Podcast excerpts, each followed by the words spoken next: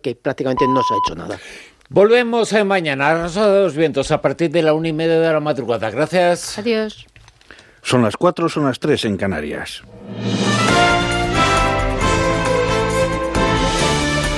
Noticias en Onda Cero.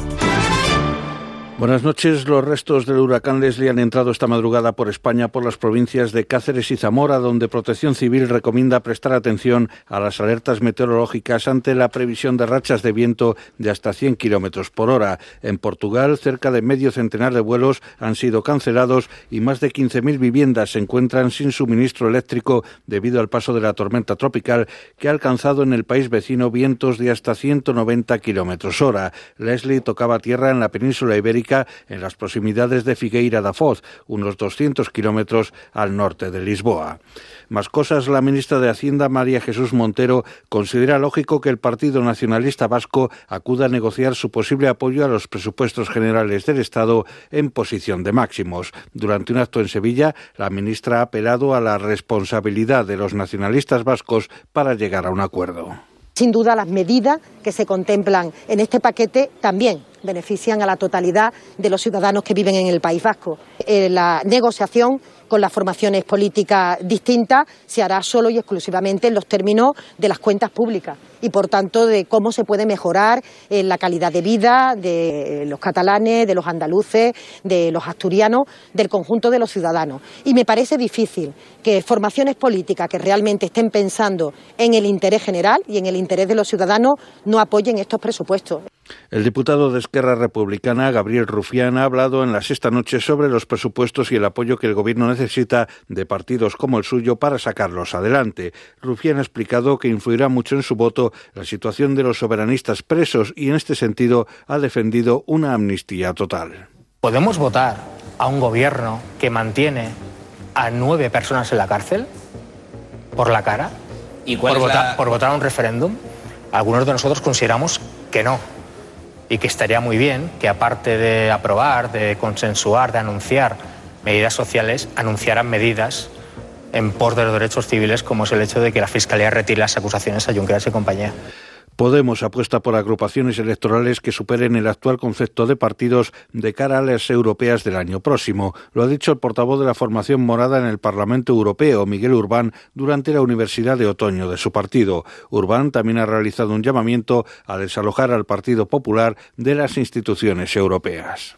Pablo Casado, ante unos presupuestos que hay que decir no son nuestros presupuestos, nosotros habríamos ido mucho más allá es lo que hemos podido arrancar al Partido Socialista.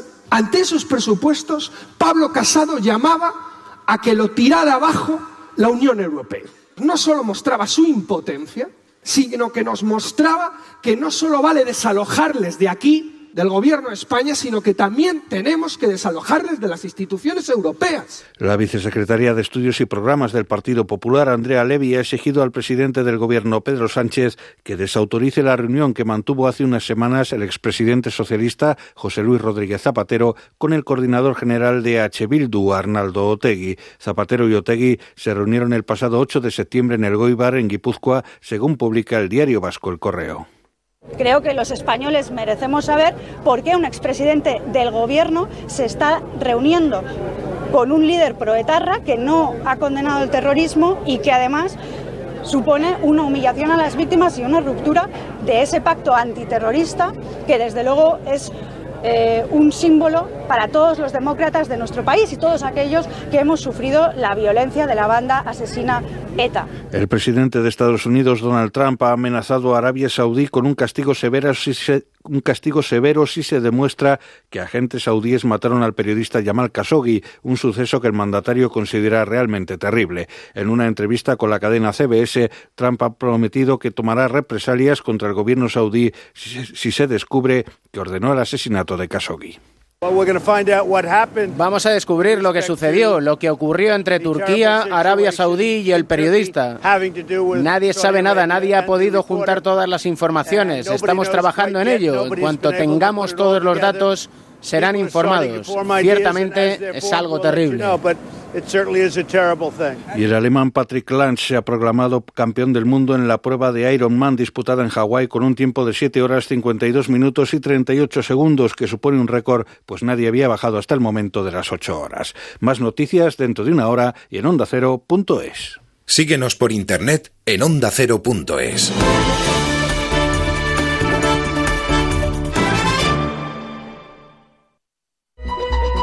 Por fin no es lunes. Abordamos la actualidad con el tono del fin de semana, con voces cercanas y gran sentido del humor. Siga Fernando Eiras. Me acuerdo de cómo empecé yo a hacer estas tonterías. Fue con una frase que dijo: Las máquinas quitanieves no han podido salir por culpa de la nieve. Nos vamos a situar en una mansión en Hollywood. Boris, me encanta que estés aquí. Bienvenido. Bienvenido. De Viviana Fernández, buenos, buenos días. América Valenzuela, buenos días. Buenos días. Se vuelve Marta Flitz, Salsa Flitz. Marta, buenos días. Hola, buenos días. Buenos. A su ritmo, a su manera. Alaska Olvido. ¿Qué tal? ¿Cómo estás? Buenos días. Buenos días. Por fin no es lunes. Jaime Cantizano. Sábados y domingos desde las 8 de la mañana. Y nos hemos reído mucho ¿eh? este fin de semana. es verdad. Te mereces esta radio. Onda Cero, tu radio.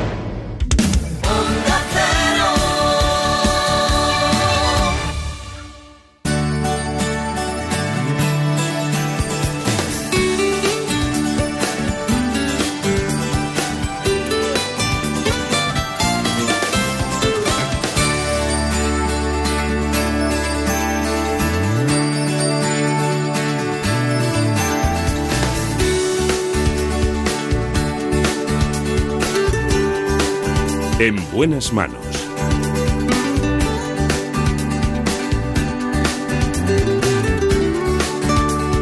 El programa de salud de Onda Cero. Dirige y presenta el doctor Bartolomé Beltrán.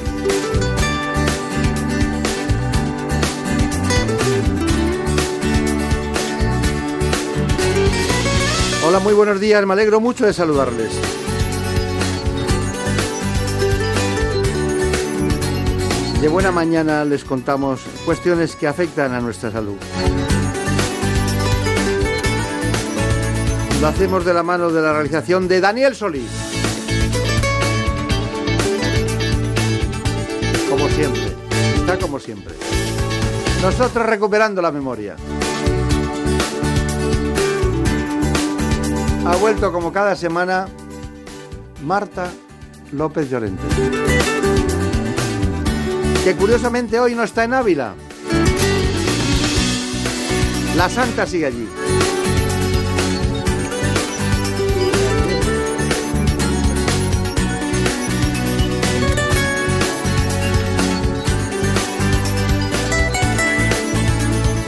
Vamos a hablar de muchas cuestiones esta mañana, sobre todo de cáncer. Ricardo Cubedo nos hablará de sarcomas. La doctora María Dolores Llorel lo hará de angiología y cirugía vascular porque hablaremos de varices y finalmente, la segunda parte del programa lo haremos de la calvicie y iremos a un ámbito muy específico, al trasplante capilar. Finalmente, aparecerá la sexología en nuestras vidas.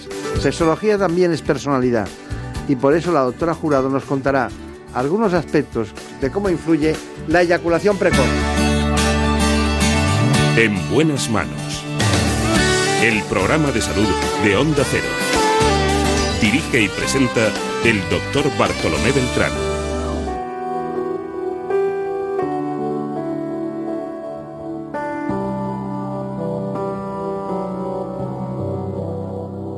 ¿Qué vas a decir? ¿Quieres regresar? Comenzar de nuevo. ¿Qué vas a decir? Solo fue un error, parte de tu juego. Debes entender que no es así de fácil, que tu mentira se me olvide, que llevo cada beso anclado al corazón. Debo confesar que mientras tu alma se Está con nosotros el responsable de la unidad de sarcomas. Se trata del doctor Ricardo Cubedo. Es del Instituto Oncológico Baselga. Él nos va a hablar de sarcomas. Representan un pequeño número de tumores, pero este cáncer es muy importante conocerlo más en profundidad. Para ello, nosotros siempre lo iniciamos con un informe. Los sarcomas son un grupo heterogéneo de tumores que pueden aparecer a partir de distintos tejidos y en diversas partes del cuerpo.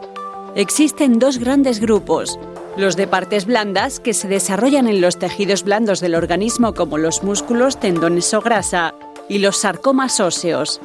En la actualidad se conocen más de 150 variedades distintas y representan aproximadamente el 1% de todos los casos de cáncer. Se considera una enfermedad rara, desconocida por la población general y que requiere de un alto grado de especialización por parte de los profesionales sanitarios implicados en su diagnóstico y tratamiento. Los síntomas de este tipo de cáncer pueden no reconocerse a tiempo o ser malinterpretados, lo que dificulta la detección precoz, precisamente uno de sus principales desafíos. Se está investigando en nuevos fármacos con resultados prometedores que pueden en los próximos años aumentar el arsenal terapéutico en esta patología. Bueno, pues aquí estamos dispuestos a hablar de un asunto realmente muy interesante, porque a veces esa expresión verbal, la palabra sarcoma, aturde en el contexto de la indicación de cuál es la patología que tiene algún que otro paciente. Nos movemos en el ámbito de la oncología médica, más vanguardista, es el caso del doctor Ricardo Cubedo, que nos acompaña. Bueno, usted trabaja en el Hospital Puerta de Hierro de Madrid, pero también además pertenece responsable de la unidad de sarcoma del Instituto Oncológico Baselga, ¿no? Son, son correctos. Bien, dígame, ¿por qué, ¿por qué cree que le he llamado yo para hablar de sarcomas? Pues porque sabrás poco acerca de ello, que es lo mismo que me pasa a mí. Sabes poco. ¿No? ¿Mm? Es que realmente eh, la palabra sarcoma siempre nos ha llevado a todos, pues me acuerdo en ginecología, leyo mío sarcoma, ¿no? Eh, o cuando hay un sarcoma óseo, ¿no? Eh, y la pregunta que es, a ver si esta me la podría contestar, ¿cuál es, ¿cuál es el territorio predilecto de los sarcomas dentro del organismo? Los brazos y las piernas, Los brazos. las extremidades. Pero no te puedes fiar del sarcoma ni un solo segundo porque te la lía. Y la verdad es que una de las formas de liártela es que no tiene territorio predilecto. Y lo puedes encontrar detrás de un ojo, en un útero, en la piel y en cualquier parte del, cuerpo humano. Y ese es uno de los retos de tratar sarcomas. Eso quiere decir que, porque hablamos del cáncer de mama, luego hablamos del cáncer de pulmón, esta, esta eh, diríamos, distribución muy, muy anárquica de las posibilidades, al margen de que sea más frecuente en brazos y piernas, ¿no le lleva a pensar que hay un componente embrionario? No es que me lleva a pensar, es que hay un componente embrionario. Tú recuerdas nuestras clases de embriología, que de algo nos acordaremos, ¿verdad? Tú más que yo, que tenía aquellas tres láminas, es como una sándwich de mortadela, la parte de fuera, la parte de dentro y la parte del medio. Esa parte de en medio, el relleno, la mezcla, que se llama mesodermo, un nombre raro, de los tejidos que surgen de allí es de donde luego de adulto van a venir los sarcomas. Puede estar detrás del ojo, en un músculo de la pierna, en un hueso de la mano o en el útero. Todos han venido del mismo lugar en un momento del desarrollo del embrión. Dentro de las extremidades también debe haber zonas predilectas. Por ejemplo, yo recuerdo eh, un caso de un sarcoma en la zona eh, pretibial, en la zona debajo de la base tibial. Mm. Es, es una zona de las que... Si es de hueso, eh, el sarcoma suele surgir por allá por donde crece el hueso y allá cuando crece el hueso, de manera que es típico de esa época que llamamos del estirón de los niños. Y los huesos largos suelen crecer cerca de las articulaciones. El hueso que más crece es el más largo, lógicamente, que es la tibia, suele crecer cerca de la rodilla. Y justamente ahí es donde son más frecuentes los sarcomas de hueso. Los de partes blandas tampoco hay mucho misterio, donde más parte blanda haya. Cuanto más grande sea un músculo, tanto más probabilidad tiene de tener un sarcoma por pura probabilidad estadística. Está bien. Eh, tiene usted delante a dos o tres millones de españoles y, y les quiere contar en un minuto qué son los, los sarcomas. Y me gustaría que dijera esas cosas básicas y fundamentales que deberíamos recordar de los sarcomas. ¿no? Pues los sarcomas son eh, tumores raros, son cánceres, esto para empezar, son tumores, eh, tumores raros que pueden aparecer en cualquier parte del cuerpo, que pueden ser del hueso o pueden ser de tejidos blandos, tales como los músculos, los vasos sanguíneos o la grasa. Su peculiaridad es, en primer lugar, la rareza, hay muy pocas personas que los tengan. En segundo lugar, la variedad, existen más tipos de sarcoma que de ninguna otra clase de cáncer en el cuerpo humano. Y en tercer lugar, la juventud. Los padecen personas mucho más jóvenes, en torno a la veintena, la treintena, aunque pueden aparecer en cualquier edad, pero más jóvenes que la mayoría de los tumores. Y eso en una nuez sería lo que son los sarcomas. Está bien. He, he leído que había hasta 150 variedades diferentes. Cada vez que lo contamos nos sale un número distinto, pero son muchas. ¿Mm? Son muchas. En el Instituto Oncológico Baselga usted eh, bueno, lleva la- esa unidad de sarcomas. Entonces, cuando alguien lo, lo descubre, automáticamente va a su departamento o cómo es el proceso? llegan de muchas, mm, por muchas vías y una vía casi casi te diría ahora la más común son las redes sociales y los grupos de pacientes. Eh, sarcomas tiene una ventaja y es que se escribe igual en inglés que en castellano. Entonces es fácil encontrar la información en Google eh, y rápidamente el hecho de que sea una enfermedad rara hace que la gente se junte. Y muchas veces el Grupo Español de Investigación en Sarcomas o la Sociedad Española de Afectados por Sarcomas o otro tipo de, organizaciones sin ánimo de lucro las que orienta a los pacientes y corre el boca a boca. Y otra fuente muy frecuente de pacientes son los traumatólogos, porque siendo, como hemos dicho, de los huesos, de las piernas, de los brazos, generalmente muchos pasan por traumatología y por ahí llegan. Un oncólogo de sarcomas necesita muchas cosas.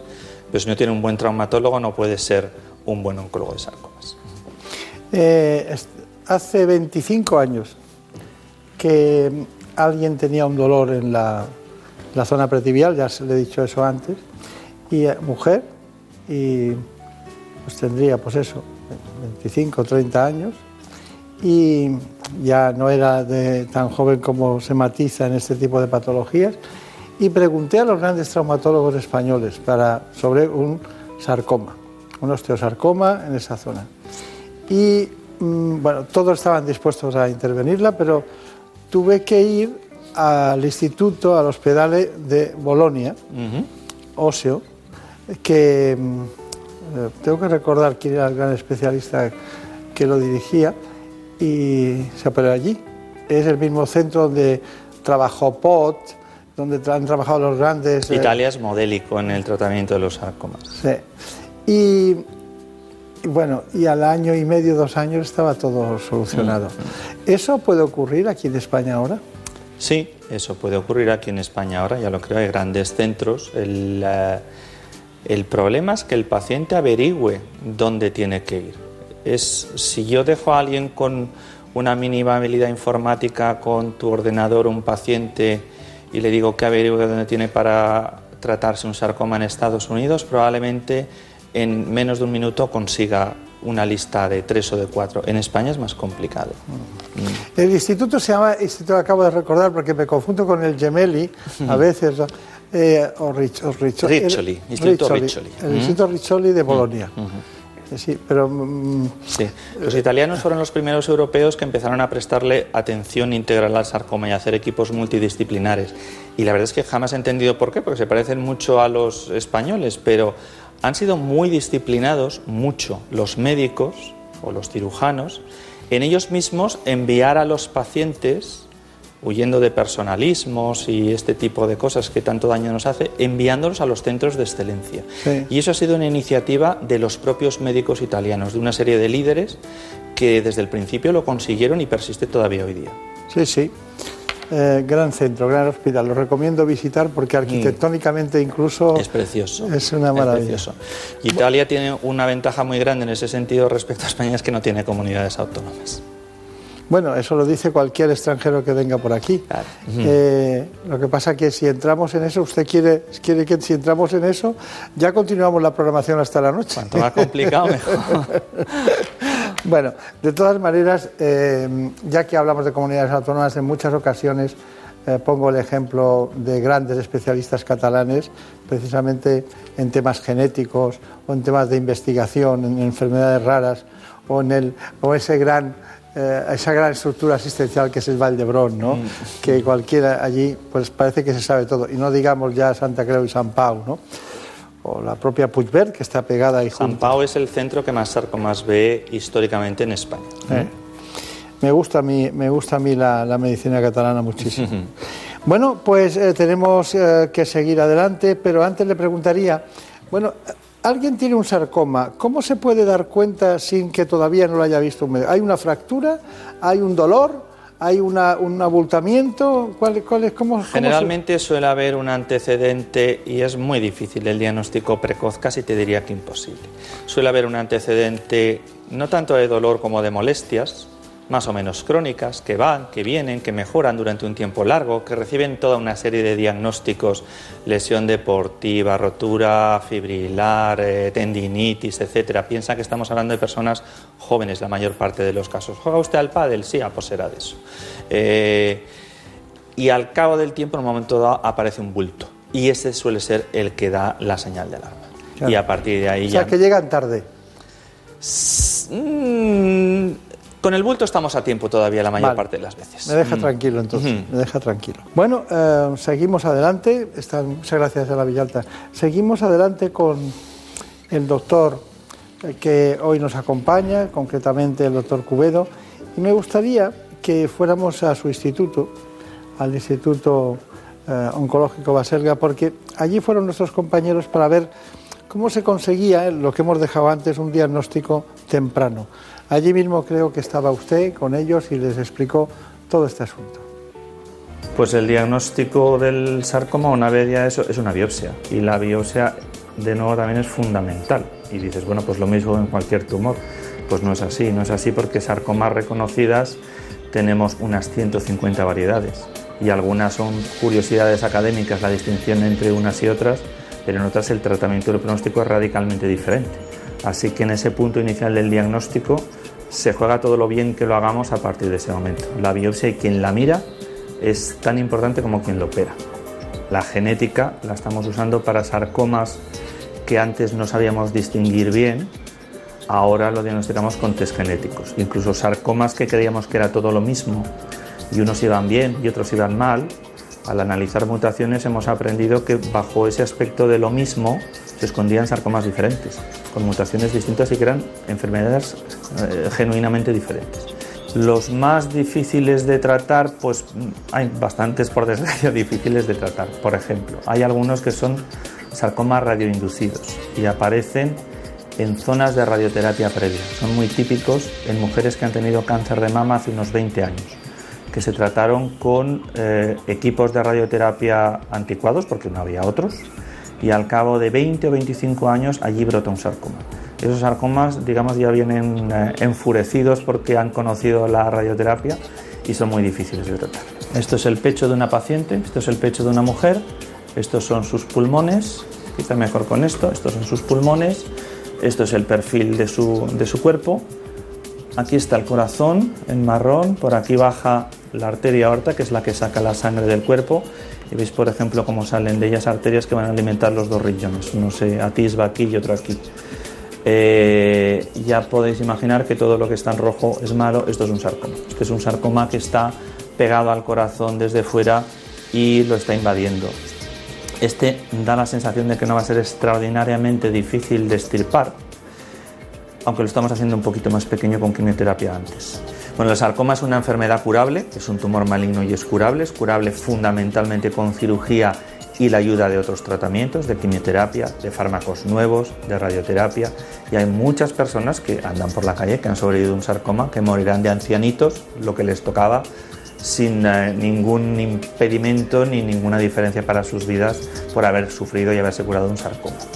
Estaba usted muy bien sentado ahí con su, con su tecnología punta para ver el, el tumor, ¿no? Bueno, pero es que a las mujeres les pasa todo. Si les ponen una prótesis en la mama, eh, que si la prótesis ha, ha tenido un problema a nivel internacional, vino el problema de las prótesis, ahora resulta que, claro, es, es, es coherente. Cuando hace 20 años te ponen radioterapia con un sistema que debería ser muy primario entonces, no como ahora, que hay una gran precisión en todos los sentidos y, y acotan la dosis, los tiempos de la dosis, la profundidad de la dosis, claro, van, van centrando en el sitio, pues también acaban, como, como ha matizado usted, esa radioresistencia, ¿no?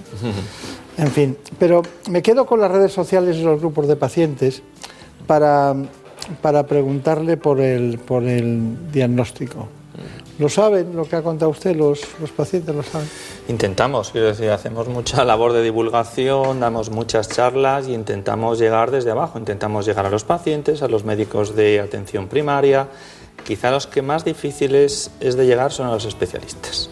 Y es paradójicamente donde acumulamos más retraso diagnóstico, no en el tiempo que tarda el paciente en quejarse, ni el tiempo en que tarda el médico de cabecera en darse cuenta que algo no encaja, el paciente que consulta o es derivado al primer especialista, al primer traumatólogo, ginecólogo, torrino, dependiendo de donde sea, ahí es donde se dan lugar, primer lugar, a grandes pérdidas de tiempo y segundo lugar, no quiero decir errores, pero sí maniobras que no deberían ser las iniciales en un sarcoma y nos hacen perder oportunidades. Este caso que usted planteaba es, es ba- era bastante inaccesible, ¿no? Sí, es decir, los sarcomas cardíacos son raros.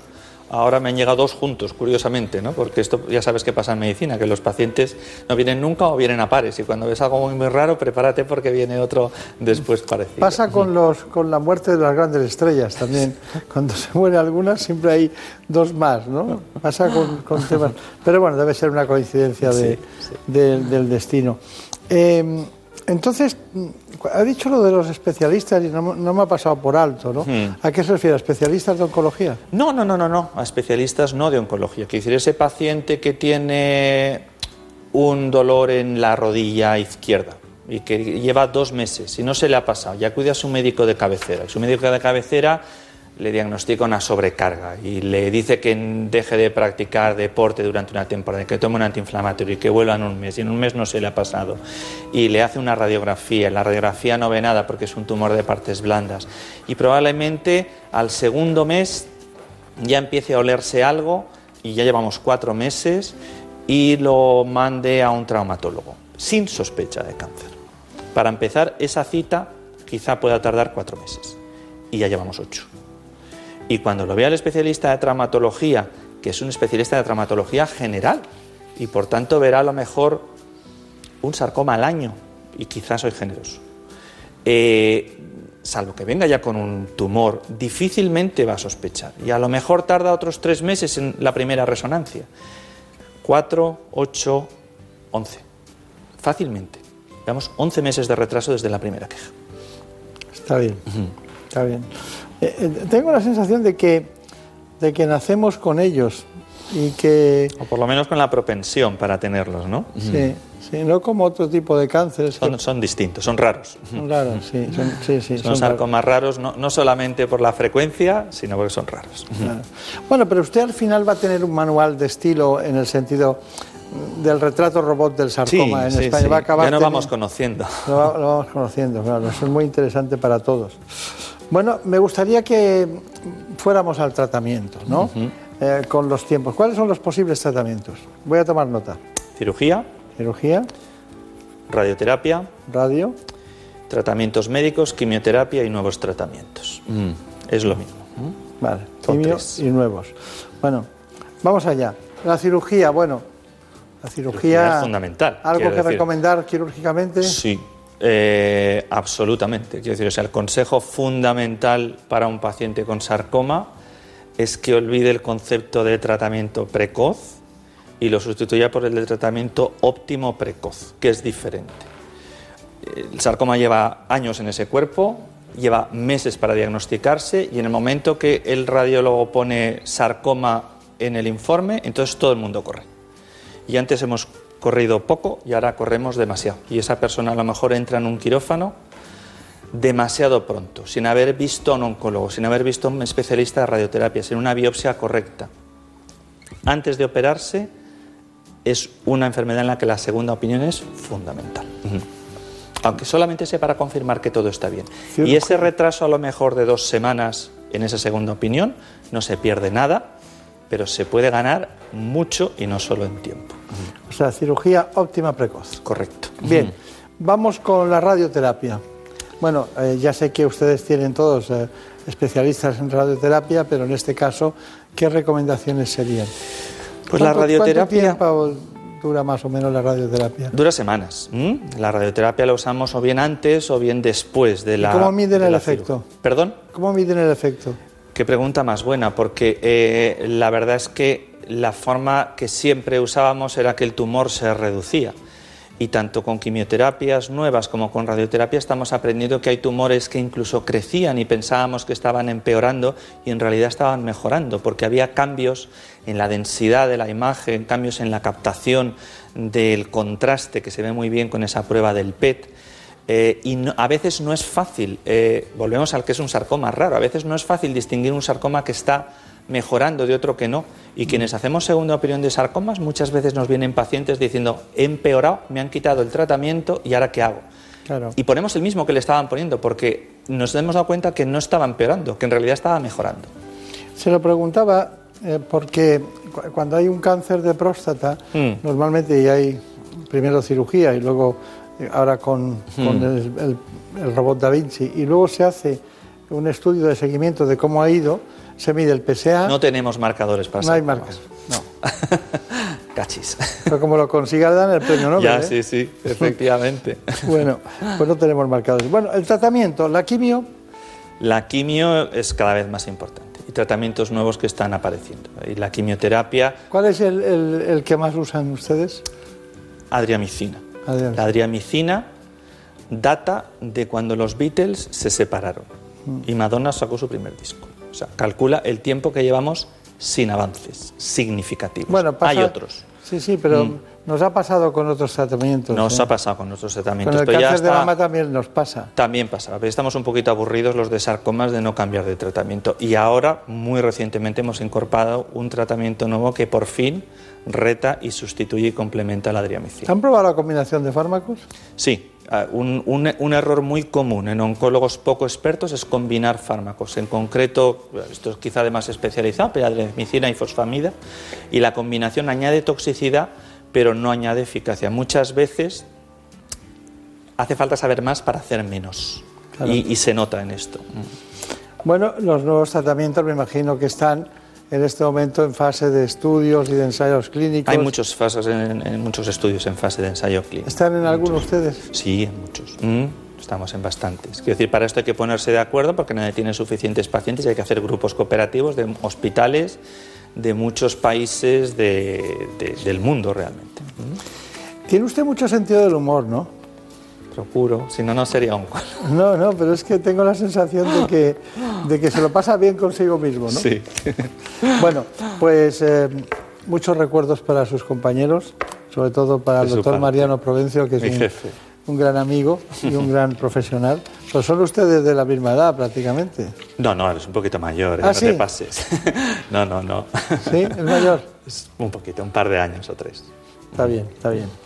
Bueno, pues nada, muchas gracias, mucha suerte en el Instituto Baselga. Instituto Oncológico Baselga, que veo que hace las cosas, llegan hasta, hasta, hasta lo último de la oncología. Hasta donde podemos. ¿Mm? Bueno, le ha tocado la más fea, pero bueno, que tenga Bueno, mucha suerte. Me ha tocado la más interesante. Vamos a dejarlo así. Vamos a dejarlo así. En buenas manos. El programa de salud de Onda Cero. Dirige y presenta el doctor Bartolomé Beltrán.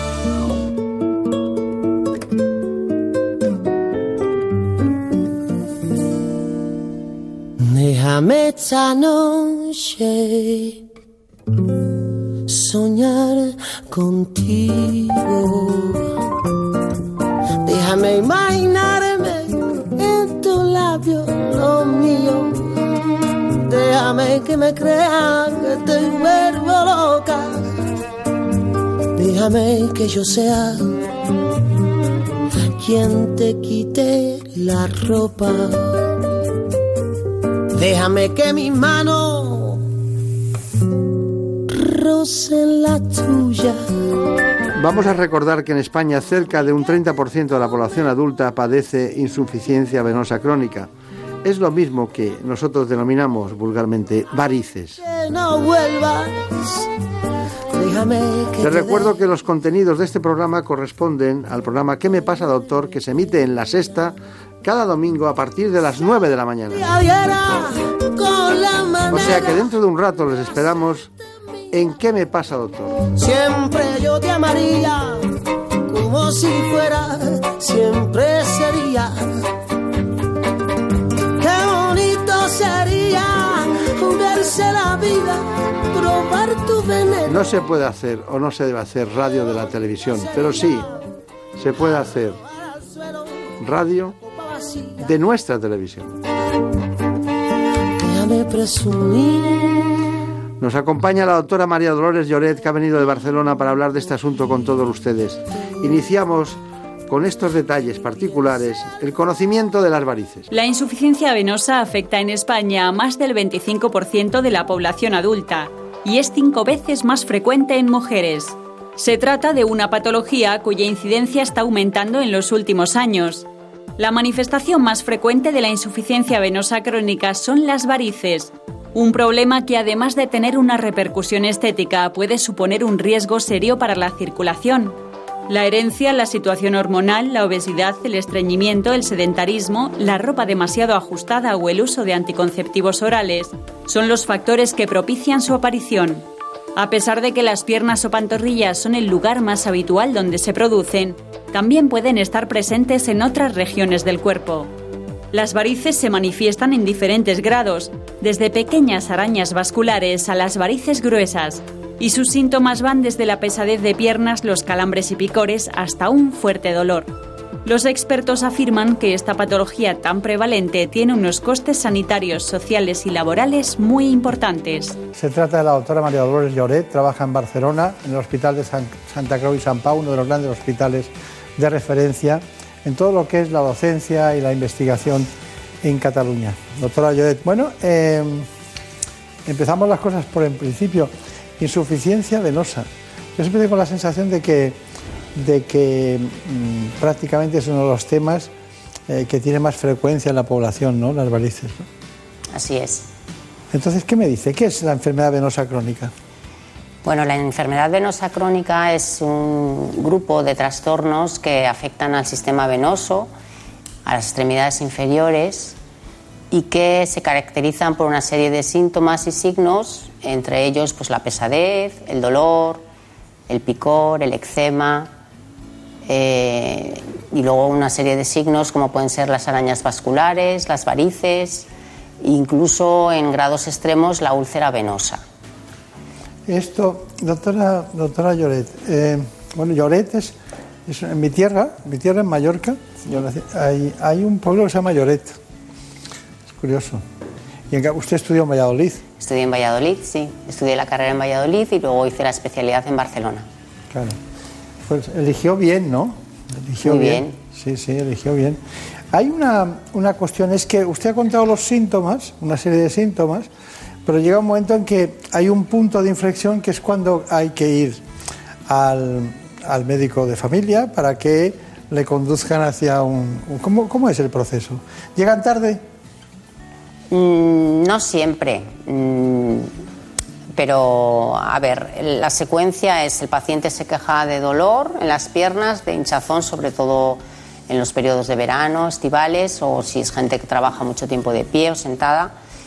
Y otra consulta típica es la aparición de varices. Entonces lo comentan al médico cabecera y el médico cabecera lo suele remitir al especialista.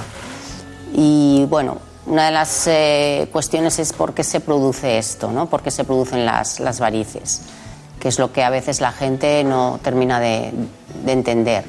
Bueno, pues trataremos un poco de, de explicarlo de forma sencilla. Eh, las varices, al fin y al cabo, es una dilatación de las venas superficiales y esto se produce bien porque existe un reflujo, que un reflujo quiere decir que la sangre va en sentido inverso, es decir, las, las venas tienen unas válvulas que conducen la sangre hacia el corazón en sentido opuesto a la gravedad. Cuando estas válvulas se lesionan, la sangre va en sentido opuesto, eh, retrógrado, y eso es lo que nosotros conocemos como reflujo. Y esto hace que las venas se dilaten y esto es sencillamente las varices. Claro, avisan ustedes a aquellas personas que conocen que tienen la posibilidad de tener varices, porque, claro, aparecen ocultas, incluso en muchas mujeres que utilizan, salvo en verano, medias de compresión decreciente, pero se ocultan de esa manera. Eh, la estadística dice que son más frecuentes en mujeres que en hombres, ¿no? Sí, entre un 25 y un 30% de las mujeres padecen insuficiencia venosa crónica y quizá los hombres un 10, 20%. Es una enfermedad con una incidencia y una prevalencia muy elevada. Mm. Los hombres que como la influencia hormonal o los embarazos no existe, quizás sea más bien genética, ¿no? O de predisposición familiar, ¿no? Realmente hay una predisposición, una herencia y los últimos estudios apuntan un poco a una base genética de la insuficiencia venosa crónica aunque sí que es verdad que, el condicionamiento y los factores ambientales también influyen. Está bien. Bueno, eh, realmente, ¿cómo se diagnostica una insuficiencia venosa crónica? Porque, claro, uno de visu, viéndolo, puede ver que hay varices. Que las zonas tortuosas y son superficiales, pero, claro, ¿qué elementos tenemos para poder diagnosticar y ver en qué grado estamos? Pues eh, hoy día, cuando el paciente acude ya al especialista, eh, de entrada se hace una buena anamnesis y una exploración física, por supuesto, pero tenemos una herramienta que es fundamental para el diagnóstico e incluso para el tratamiento de la insuficiencia venosa, que es el ecodoppler. Quizá ha sido la herramienta más importante que ha cambiado el diagnóstico y el tratamiento de esta enfermedad, de tal manera que gracias al ecodoppler se puede hacer un diagnóstico y un tratamiento individual para cada paciente.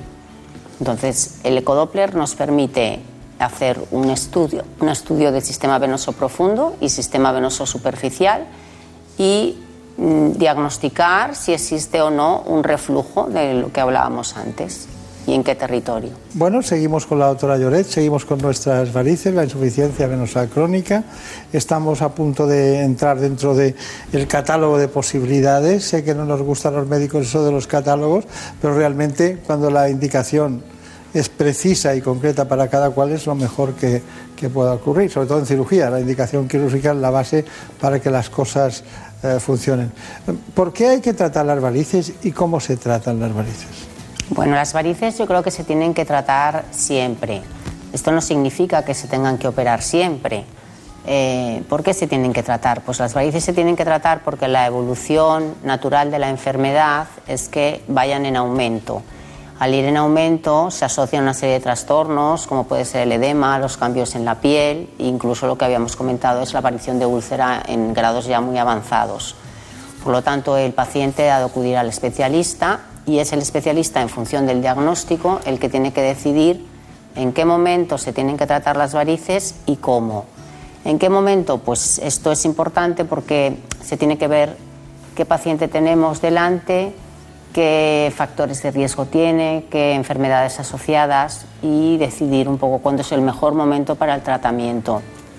En el caso de que el paciente sea candidato a hacer una intervención, en ese impasse hasta que se opera, porque tenemos que tener en cuenta que la enfermedad es importante, pero no es una urgencia, pues en ese momento estaría indicado el tratamiento conservador. ¿Y el tratamiento conservador en qué consiste? Pues consiste fundamentalmente en una serie de consejos y hábitos saludables de vida que lo puede hacer toda persona porque son sencillos, que creo que se ha comentado también y que consiste pues en utilizar ropa no apretada, ropa holgada, eh, elevar las piernas, hacer ejercicio, controlar el peso para evitar la obesidad, utilizar medidas de compresión elástica en aquellas profesiones en las que se tiene que estar mucho tiempo de pie o sentado. Entonces este sería como el tratamiento inicial, el tratamiento conservador.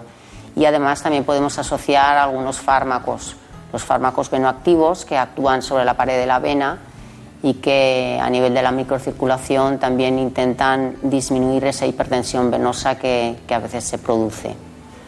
¿Usted tiene confianza en los fármacos venoactivos? ¿Cree que... Yo creo que sirven sobre todo para tratar los síntomas de dolor y de edema y de, o sea, de hinchazón de piernas. No son ni mucho menos eh, una panacea y se puede confiar todo en, la farmacología. Ayudan y en determinadas épocas como en verano, que las medias son mucho más difíciles de llevar, pues eh, este tipo de fármacos pueden ayudar al control de los síntomas. Genera, o sea, no tienen contraindicaciones ni hay ningún problema. En principio no tienen contraindicaciones, son bien tolerados por los pacientes. Suelen ser hierbas en general, ¿no? De, Sí. de procedencias de, Sí, de tienen- lugares. algunos son sintéticos, pero tienen un origen, mu- muchos de ellos vegetal, sí. sí, sí. Muy bien, pues eh, estamos con la doctora con la doctora Lloret, ya saben ustedes, estamos hablando de varices. Ella ha citado que el diagnóstico tiene que ser preciso. Tengo aquí eh, una, una serie de, de- de, prácticamente de actualidades basadas en tratamientos con técnicas de distinto tipo. Vamos enumerándolas. Sí, me ¿Le parece bien usted? Sí, sí. Pues cuénteme. A ver, eh, en los últimos tiempos realmente el tratamiento de las varices eh, ha tenido gran auge la- los tratamientos mínimamente invasivos, ¿no? que este tipo de tratamientos consiste, muchos de ellos, en lo opuesto a la cirugía abierta.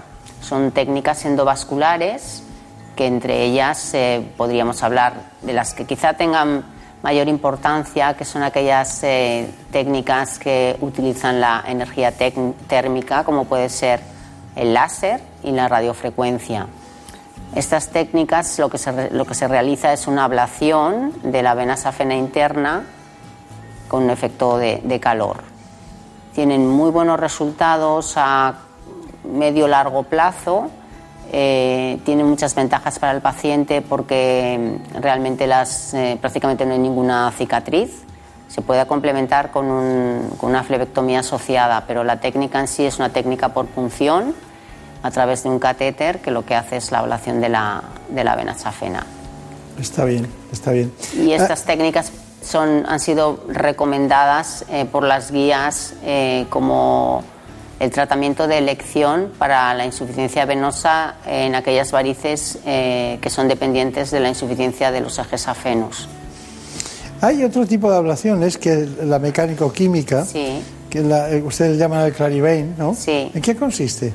Pues esta técnica, al contrario de, la- de las anteriores que comentaba, eh, no utiliza eh, el calor, sino que se trata de una técnica que com- combina el efecto mecánico, que es un catéter que en el extremo distal tiene un sistema de rotación que produce una rotación dentro de, de la vena, de la vena safena. Esto produce una lesión endotelial y se acompaña de la perfusión de un esclerosante.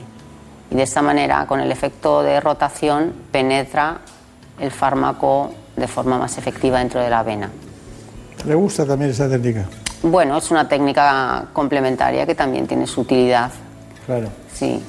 Bueno, ¿cuántos días de, esta dura, dura después de la intervención? ¿En cuántos está, diríamos, como rehabilitado el paciente y puede hacer Bueno, una vida? son cirugías que son ambulatorias, se hacen con, con anestesia local y el paciente se va a casa, por supuesto, el mismo día.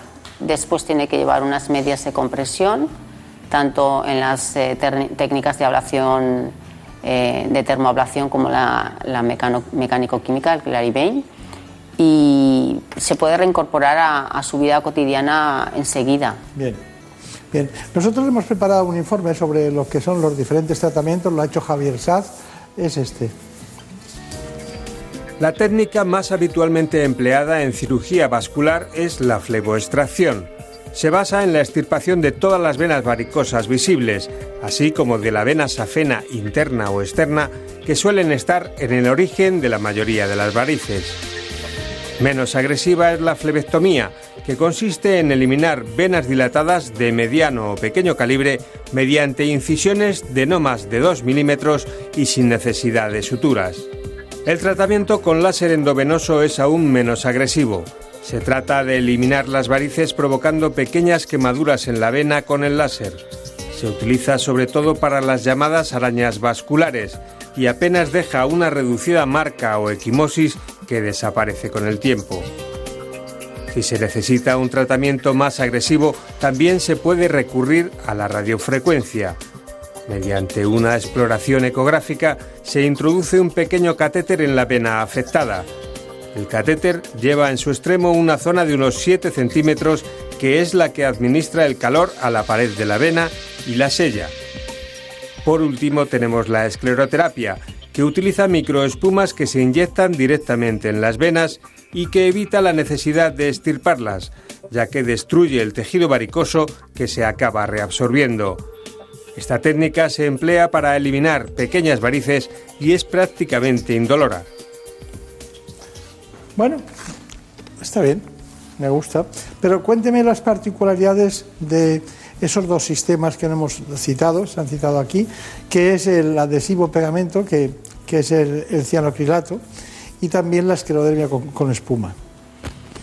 Bueno, pues el pegamento es una técnica más reciente que realmente no, se, no está implantada en, en, todos los sitios, que tiene como ventaja fundamental es que es una técnica eh, como las anteriores que se realiza con una mínima anestesia local y como ventaja tiene que al utilizar una sustancia que no es el, esclerosante no tiene límite de, de toxicidad como sí que podría ocurrir en el caso del Clarivain y lo que hace es que es un dispositivo que se introduce también de forma endovascular en la vena y sella la pared de la vena.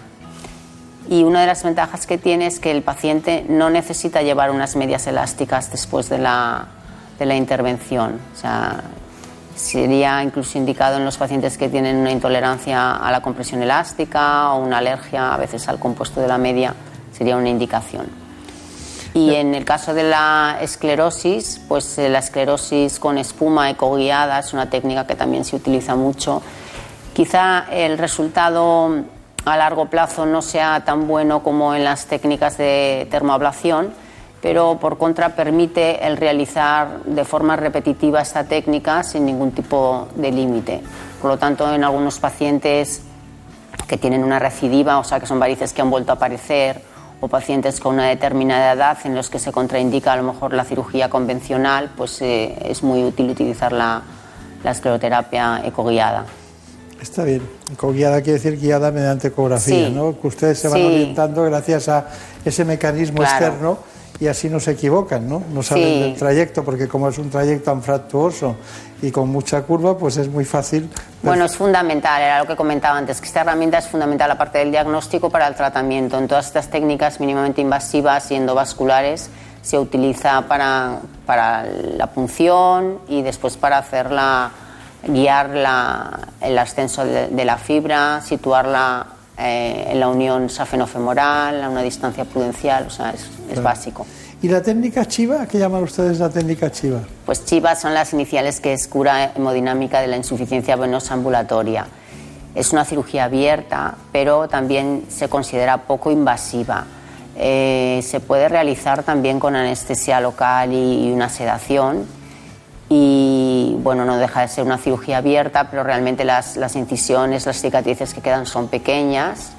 Y quizá es la técnica más extendida hoy día en nuestro sistema de, de- de salud pública Claro. porque el gasto es mínimo y esto también es una cosa a tener en cuenta.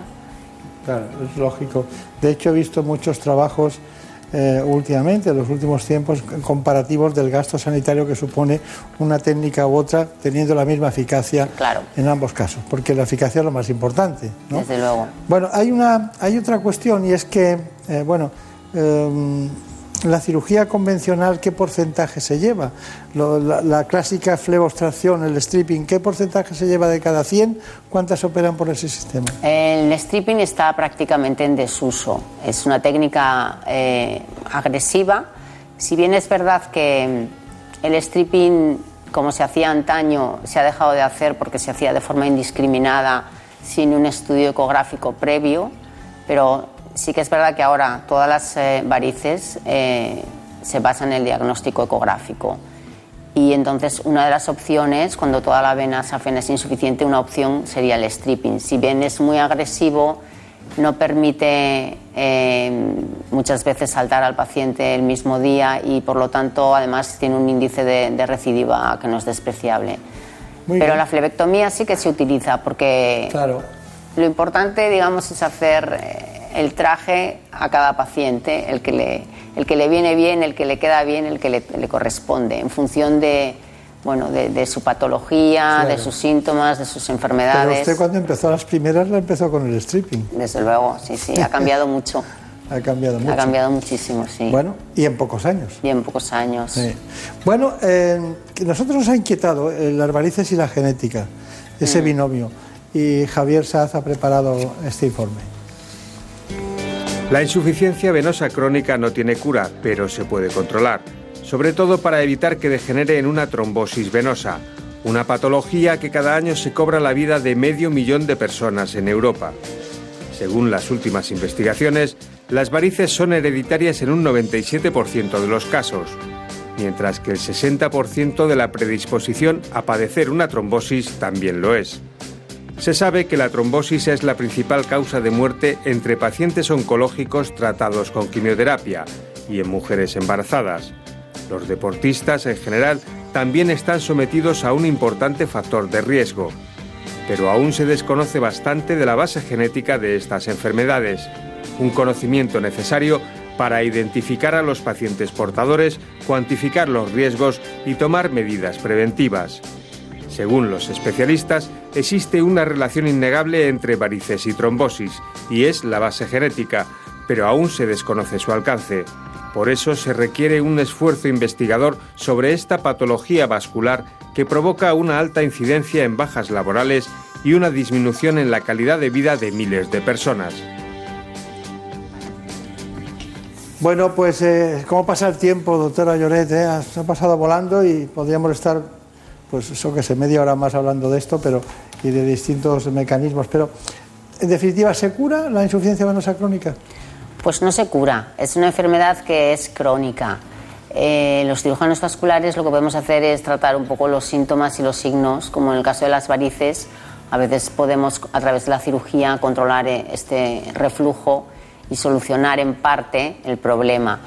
Por eso también es muy importante que el paciente esté implicado en el tratamiento, en, en seguir las indicaciones del especialista. Claro. ¿Y, y- y qué consejos daría usted finalmente para que recordemos todos?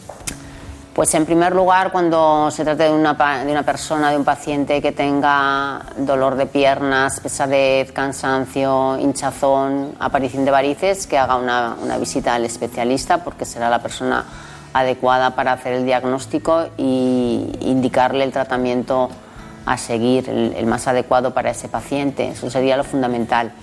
Después que el paciente sea consciente de que, como hemos comentado, es una enfermedad que es crónica y que tiene que ser responsable y implicarse en seguir las indicaciones del especialista, en tener unos buenos hábitos de vida, como hemos comentado antes, eh, utilizar medias elásticas, no estar demasiado tiempo de pie, hacer ejercicio, evitar el sobrepeso, todo esto es muy importante porque es una enfermedad que se, se va a mantener durante probablemente toda la vida y se ha de estar ahí en primera, en primera línea. Claro, claro.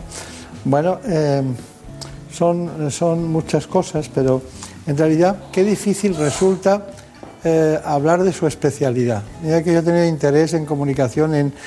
¿Por una razón, porque es difícil, es fácil hablar de varices, pero es difícil hablar de aneurosis eh, aórtica o de otras patologías, ¿no? En todos los sentidos, es más complicado, porque entienden muy bien lo que es una variz, pero eh, hay otras patologías Sí. que no- y están ustedes entre, entre unos caminos, entre, por una parte, la cirugía cardiovascular, por otra parte, están ustedes los vasculares. No sé, es una especialidad que yo creo que a veces nos cuesta sacarla a Bueno, flote, ¿no? Es una, una especialidad que es muy amplia, sí que es verdad que, que abarca distintos territorios y distintas patologías y también es verdad que durante la carrera no, no se profundiza demasiado, con lo cual si ya para los estudiantes nos resulta un poco desconocida, pues para el paciente mucho más. Claro, claro. Bueno, pues eh, mucha suerte, recuerdos al doctor Escudero y sobre todo, bueno, eh, ya sabe dónde es su casa. Muchas gracias. Aquí estamos a su disposición. Santa Creu y San Pau, Barcelona, doctora Lloret, que no es de Barcelona, pero lo parece por el apellido. Muchísimas gracias y hasta pronto. Gracias. En buenas manos. El programa de salud de Onda Cero. Dirige y presenta el doctor Bartolomé Beltrán.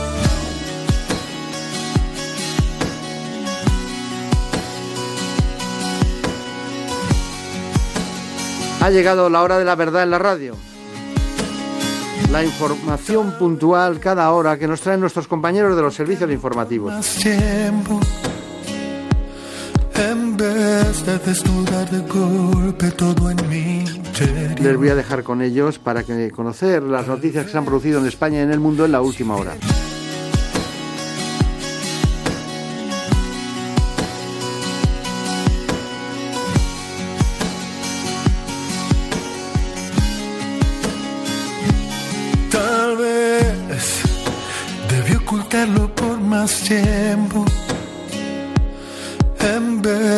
Desnudar de golpe todo en mi interior.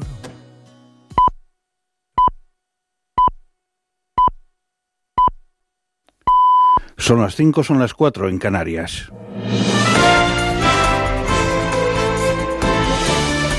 Noticias en Onda Cero. Buenas noches. Vientos de hasta 100 kilómetros por hora y lluvias intensas tienen lugar en Castilla y León y Extremadura, más concretamente entre Zamora y Cáceres, por la entrada de los restos del ciclón Leslie, por lo que Protección Civil recomienda mantenerse atento a los avisos. A medianoche, Leslie ha entrado en la península por Figueira da Foz, a 200 kilómetros al norte de Lisboa, se ha desplazado hacia Oporto y la Agencia Estatal de Meteorología señala que va a seguir su evolución en dirección nordeste.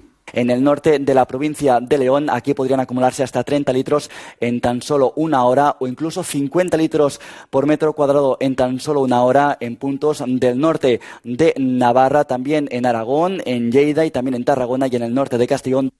Las alcaldesas de Madrid, Manuela Carmena y Barcelona, Ada Colau, han participado en la Universidad de Otoño de Podemos, donde han enumerado los ejes de los ayuntamientos del cambio, como las políticas de turismo, movilidad y alquileres. En sus intervenciones, las regidoras han echado la vista atrás cuando mucha gente se empecinaba en decir que sus gestiones serían caóticas.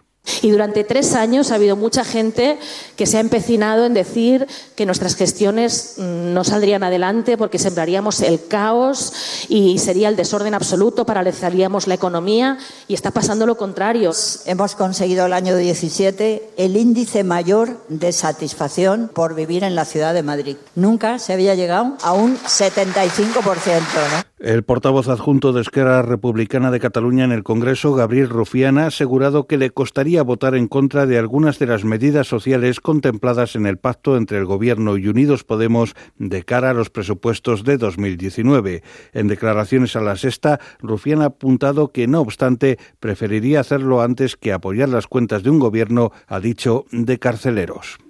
Nosotros nos parece que son juicios políticos, que es una causa absolutamente política y que Sánchez podría hacer mucho, ¿no? Lo que no vale es hacerse que me disculpe todo el mundo, ¿eh? el, el, estilo coloquial, el guay. A mí, a mí me va a costar ¿Sí? mucho votar en contra de según qué iniciativa social, pero me va a costar aún más eh, votar a un gobierno de carceleros.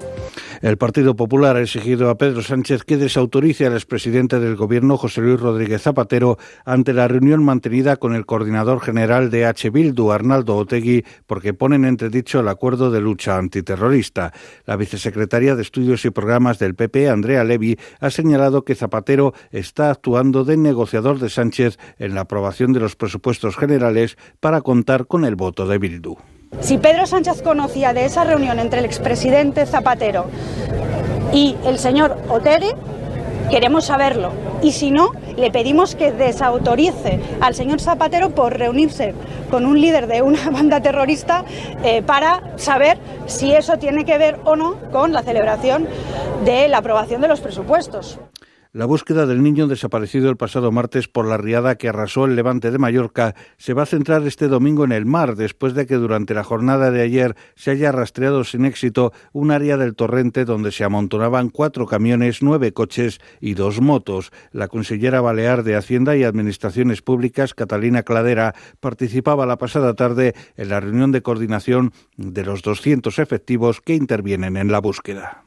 Los indicios que han aparecido, que se ha encontrado algún resto personal del menor en, el mar, mañana se intensificarán y se priorizarán los trabajos de búsqueda en el mar, con unos medios ya también especializados, porque eso, también implica cambiar la estrategia de investigación o de búsqueda y también el tipo de medios, que medios técnicos que se precisan La ministra de Defensa, Margarita Robles, ha dicho durante la inauguración de una exposición sobre la historia de la bandera de España que la crítica política es una señal de sanidad democrática. Sin embargo, Robles ha aclarado que los insultos y las descalificaciones son una falta de respeto. La crítica política es bienvenida, es aceptable. Los insultos, los abucheos, las descalificaciones, las voces son un respeto, una falta de respeto no hacia las autoridades, sino hacia todos los ciudadanos de España. Y la película Carmen y Lola de Arancha Echevarría ha ganado el premio Violeta de Oro a la mejor película del Festival Cine España de la localidad francesa de Toulouse, donde también ha recibido el galardón del público y el otorgado a la mejor interpretación masculina para Moreno Borja. Es todo, más noticias dentro de una hora y en ondacero.es. Síguenos por internet en ondacero.es.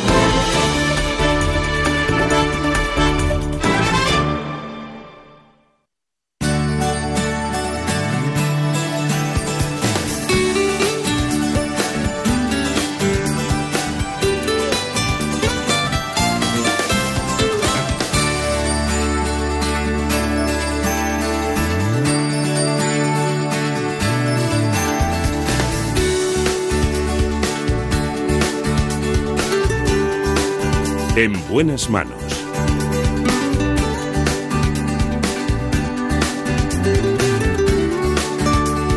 El programa de salud de Onda Cero. Dirige y presenta el doctor Bartolomé Beltrán.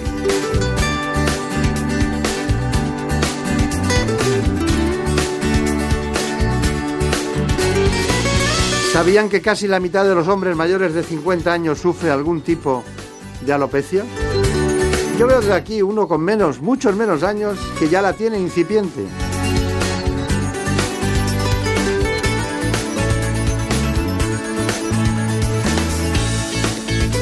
Hoy nos acompaña el doctor Sergio Bañó. Es dermatólogo y trabaja en la clínica de dermatología del grupo del doctor Jaén. Así que el doctor Baño nos tiene que contar qué es la tricología en su conjunto y cómo llevamos a cabo los trasplantes capilares.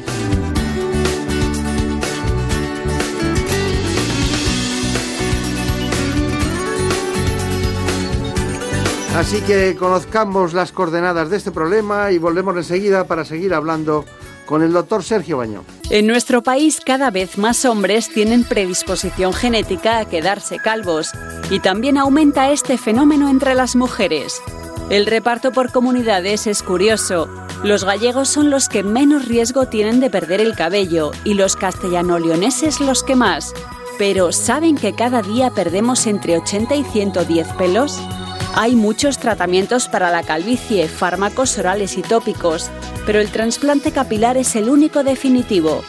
Anualmente se realizan cerca de 100.000 trasplantes en todo el mundo y en España se calcula que entre 3 y 5.000, aunque cada año la cifra va en aumento. Esta técnica es solicitada por muchos más hombres que mujeres. Eso sí, cada vez más mujeres deciden someterse a este tratamiento y representan entre el 25 y el 30% de las personas que se someten a un trasplante. Los nuevos procedimientos consiguen trasplantar los cabellos en menos tiempo, con más precisión y logrando unos resultados más naturales. Bueno, estamos hablando de palabras mayores cuando hablamos de trasplante capilar, algo que en muchas ocasiones aquellas personas que se les cae el pelo, que tienen alopecia de distinto tipo, tienen que consultar con el dermatólogo. Vamos a estar en el servicio de dermatología del Hospital Ramón y Cajal y también en la clínica de dermatología del doctor Jaén, donde trabaja en ambos sitios, en ambos dos, el doctor Sergio Bañó. Bueno, estamos hablando de una experiencia dilatada, pero también entendiendo que afecta prácticamente a la mitad de hombres y mujeres por entendernos, aunque los datos dicen otras cuestiones, por ejemplo la alopecia afecta a más del 40% de las mujeres, todas mayores de 50 años, y a un 50% de los hombres. ¿Qué tal por la Mónica Cajal?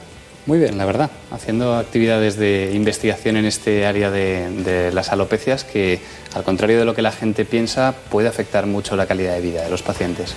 Pero lo que ha revolucionado más no han sido los tratamientos médicos, sino que se mantienen algunas cuestiones o algunos eh, microelementos o sustancias o eh, incluso hasta antioxidantes, pero eh, lo que ha revolucionado ha sido los robots eh, y, la- y el trasplante, ¿no? Bueno, yo diría que lo que ha revolucionado es la parte médica del diagnóstico y tratamiento de las alopecias. Lo primero es diagnosticar correctamente el tipo de alopecia, porque hay más de 100 tipos distintos, y luego seleccionar el mejor tratamiento. Y uno de los tratamientos es la cirugía. Y dentro de la cirugía del trasplante de pelo se puede hacer o bien manual o con robot, pero yo diría que lo importante es diagnosticar y seleccionar el mejor tratamiento para cada paciente en particular.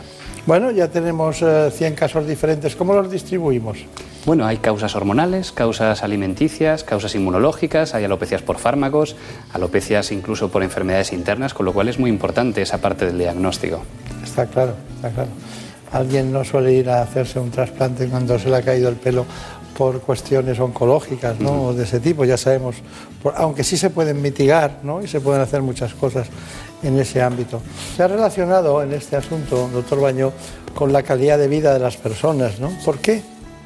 Bueno, porque hay algunas alopecias que pueden impactar de forma muy negativa en la calidad de vida. Incluso en el hospital hemos tenido casos de mujeres que han perdido todo el pelo del cuerpo en una enfermedad llamada alopecia areata y que han tenido intentos de suicidio, con lo cual se le debe dar la importancia médica que tiene y se- poder ser valorado en un lugar como un hospital. Está bien. Bueno, eh, cuando hemos empezado a desbrozar el conjunto de las alopecias, y usted decía que había hasta 100 tipos diferentes, que bueno, es que es curioso que las, las- hay más de 300 tipos diferentes de, de dolor de cabeza y aquí estamos de más de 100 en, en la caída del cabello. Eh, ¿Qué es lo que, de los fármacos, cuáles son los que más habituales que propician la caída del cabello? Bueno, de uso habitual, algo muy habitual es eh, los antiagregantes. Eh, la aspirina, por ejemplo, produce muy frecuentemente caída de pelo crónica, al igual que, por ejemplo, los anticoagulantes que toma ahora mismo tanta gente. Pero en realidad cualquier medicamento, incluso del grupo de los antidepresivos, puede inducir que el pelo se caiga de forma crónica. Lo único es un tipo de caída de pelo que es diferente de la calvicie habitual y que, al contrario que las alopecias hormonales, no producirá que se vaya perdiendo densidad en el cuero cabelludo. Ya. Y dígame, y dentro de- del ámbito de las cosas nocivas, ¿no? Tabaco, alcohol, eh, ¿hay alguna cuestión en relación con la caída del cabello? Bueno, pues curiosamente los factores externos son de los que menos influyen en la evolución de la mayoría de alopecias. De hecho, en la alopecia androgénica, que es la alopecia más habitual, que tiene una causa hormonal y genética, en general no suelen afectar factores externos. Sí que se debe llevar una alimentación saludable, no tener eh, déficit de ninguna vitamina ni oligoelemento para que el pelo nazca sano, pero en realidad la evolución depende más de factores hormonales o factores genéticos del paciente. ¿Usted si utilizara un champú para, para que alguien tuviera, propiciara menor caída del cabello, ¿usted en alguna ocasión daría, además del champú, algún, algún fármaco, algunas pastillas? ¿Hay ya experiencia en ese sentido? Bueno, el champú yo siempre digo que el champú anticaída médicamente no existe. Eh, cuando existe un problema capilar y una pérdida de pelo, una alopecia, el tratamiento indicado es un tratamiento médico que para que penetre bien hasta la raíz folicular, que es donde se produce el fenómeno de alopecia, normalmente debe aplicarse o vía oral o vía tópica durante más tiempo, toda la noche, o en forma de microinyecciones. Pero en realidad el champú está en contacto con la piel escasos segundos y solamente tiene una función cosmética o bien tratar problemas a nivel de la piel del cuero cabelludo, pero no como un eh, eh, elemento anticaída. Está bien. Bueno, eh, tenemos un elemento más, las hormonas. Ámbito femenino, hormonas. Evolución de las hormonas en la mujer en relación con la caída del cabello. Bueno, vemos dos picos muy importantes que es en la adolescencia y en la menopausia. Entonces, las alopecias hormonales en las mujeres suelen desencadenarse en esta época. Algo muy importante es que para que una mujer tenga una alopecia hormonal no necesariamente tiene que tener alteradas las hormonas en sangre. Puede tener las hormonas normales, pero que le hagan más efecto a nivel de la raíz, que ese pelo se vaya haciendo fino en algunas zonas, que vaya clareando la piel del cuero cabelludo y esto lo solemos ver en la adolescencia o en mujeres en la menopausia. También es muy importante en algunas mujeres que reciben fármacos que modulan las hormonas, como los que se utilizan después eh, de tratar el cáncer de mama, la hormonoterapia. También se produce un efecto de alopecia inducido por estos medicamentos. Está bien, está bien. ¿Hay algún elemento en el diagnóstico que ustedes utilicen como, aparte del diagnóstico de visu, de verlo, de ver la distribución? Luego hablamos de la distribución de la caída del cabello, que es diferente eh, según el tipo, pero ¿hay algunos eh, elementos que usted diga, bueno, esto es eh, fundamental, utilizamos tal elemento, ¿hay algo que en la consulta ustedes precisen y es imprescindible en tricología? Bueno, digamos que en los últimos 10 años ha revolucionado el diagnóstico no invasivo de los problemas capilares, una técnica llamada tricoscopia, que consiste en un dispositivo, un microscopio de piluminiscencia, algo parecido a una lupa de muchos aumentos, que nos permite ver eh, en profundidad la piel del cuero cabelludo, nos permite ver el tallo piloso eh, en mayor aumento y nos aporta mucha información de forma rápida y de forma no invasiva. No es un elemento imprescindible, se puede hacer el diagnóstico de muchas alopecias sin un tricoscopio digital, pero en algunos casos nos aumenta mucho la precisión diagnóstica. ¿Cuáles son los pasos previos a tener en cuenta para hacer una intervención bien conducida y bien indicada? Bueno, sobre todo eh, saber que no todos los pacientes son candidatos a hacerse un trasplante capilar. Primero hay que ver si el tipo de alopecia es candidata y luego si el paciente en particular tiene buena materia prima en la zona donde extraemos el pelo para poder realizar el trasplante. Luego eh, es muy importante conocer que el trasplante capilar es una intervención quirúrgica en la que participa un equipo un cirujano eh, capilar, pero luego un equipo de técnicos capilares. Y ese equipo debe estar muy bien engranado y debe realizarse con los materiales adecuados para tener el, mejor resultado. A día de hoy vivimos épocas en las que existe afición por, eh, por irse a otros países a hacer trasplante capilar a unos precios muy bajos y es verdad que en la consulta, incluso del propio hospital, vemos pacientes todas las semanas que, que, han venido de algunos de esos centros low cost con problemas y secuelas muy importantes. Entonces, insistir en la relevancia de que se trata de una intervención quirúrgica y que debe realizarse con los medios y los profesionales adecuados. Bien, eh, hemos hecho la intervención, la hemos hecho en el centro que dirige el doctor Pedro Jaén, el centro hematológico, pero eh, hemos terminado. ¿Qué hace usted? ¿Qué le indica a los pacientes? ¿Cuál es el procedimiento hasta que ya no tiene que volver? Bueno, el paciente, una vez que le realizamos el trasplante capilar, se puede marchar a su casa. Tiene que tener una serie de cuidados con los pelos que le hemos implantado en la zona receptora, evitar los golpes, los traumatismos, realizar unos lavados especiales durante una semana. Más o menos el paciente se reincorpora al trabajo a partir de los 10 días de la intervención y el pelo trasplantado es como una semilla, es la raíz folicular y a partir de los 5 o 6 meses va creciendo nuevamente de forma progresiva, de tal forma que cuando operamos a un paciente no comienza a mejorar su pelo hasta los seis meses de la cirugía y de los 6 a los 12 meses va mejorando de forma progresiva. El resultado final de un trasplante suele verse aproximadamente al año de la intervención. Al año, muy bien. Bueno, pues está bien, hemos eh, aprendido mucho con este asunto, es eh, claro lo que ha contado, es muy conciso y es eh, lo más importante es la indicación quirúrgica y posteriormente el seguimiento, un año. Eh, bueno, eh, de estar toda la vida sin pelo a estar solo un año hasta que esté, eh, diríamos, bien implantado, me imagino que durante el tiempo muchas personas se preguntarán, ¿se me notará? ¿No se me notará? Sí, es verdad que la primera semana sí que se suele notar, se hincha la frente, se notan las costras, desde los 10 días en adelante no se nota absolutamente nada, pero sí que los pacientes tienen que tener en mente que el trasplante es una herramienta de tratamiento pero para su alopecia además deben recibir un tratamiento médico, porque el pelo que no se trasplanta, si no hacen un tratamiento médico, a la larga se va a perder, con lo cual hay que hacer tratamiento médico más trasplante capilar. Bueno, tenemos ya un momento importante, lo ha citado el doctor Bañó, es un asunto que está en relación con ese país que nos sugiere mucho la entrada en todo lo que es eh, el Extremo Oriente, ¿no? Es la cuña que hay en la zona para que digamos los todo lo que es el mundo soviético no llegue al mar, que es Turquía, ¿no? Es un sitio maravilloso para el turismo, pero también allí hay turismo médico y sanitario, en este caso el trasplante capilar. Cada vez más españoles viajan a Turquía para realizarse implantes capilares. Allí les cuesta la tercera parte que en nuestro país. Hay agencias que ofrecen ya paquetes con viaje, intervención e incluso visitas turísticas. Los trasplantes capilares son una intervención quirúrgica mínimamente invasiva que produce un resultado cosmético óptimo.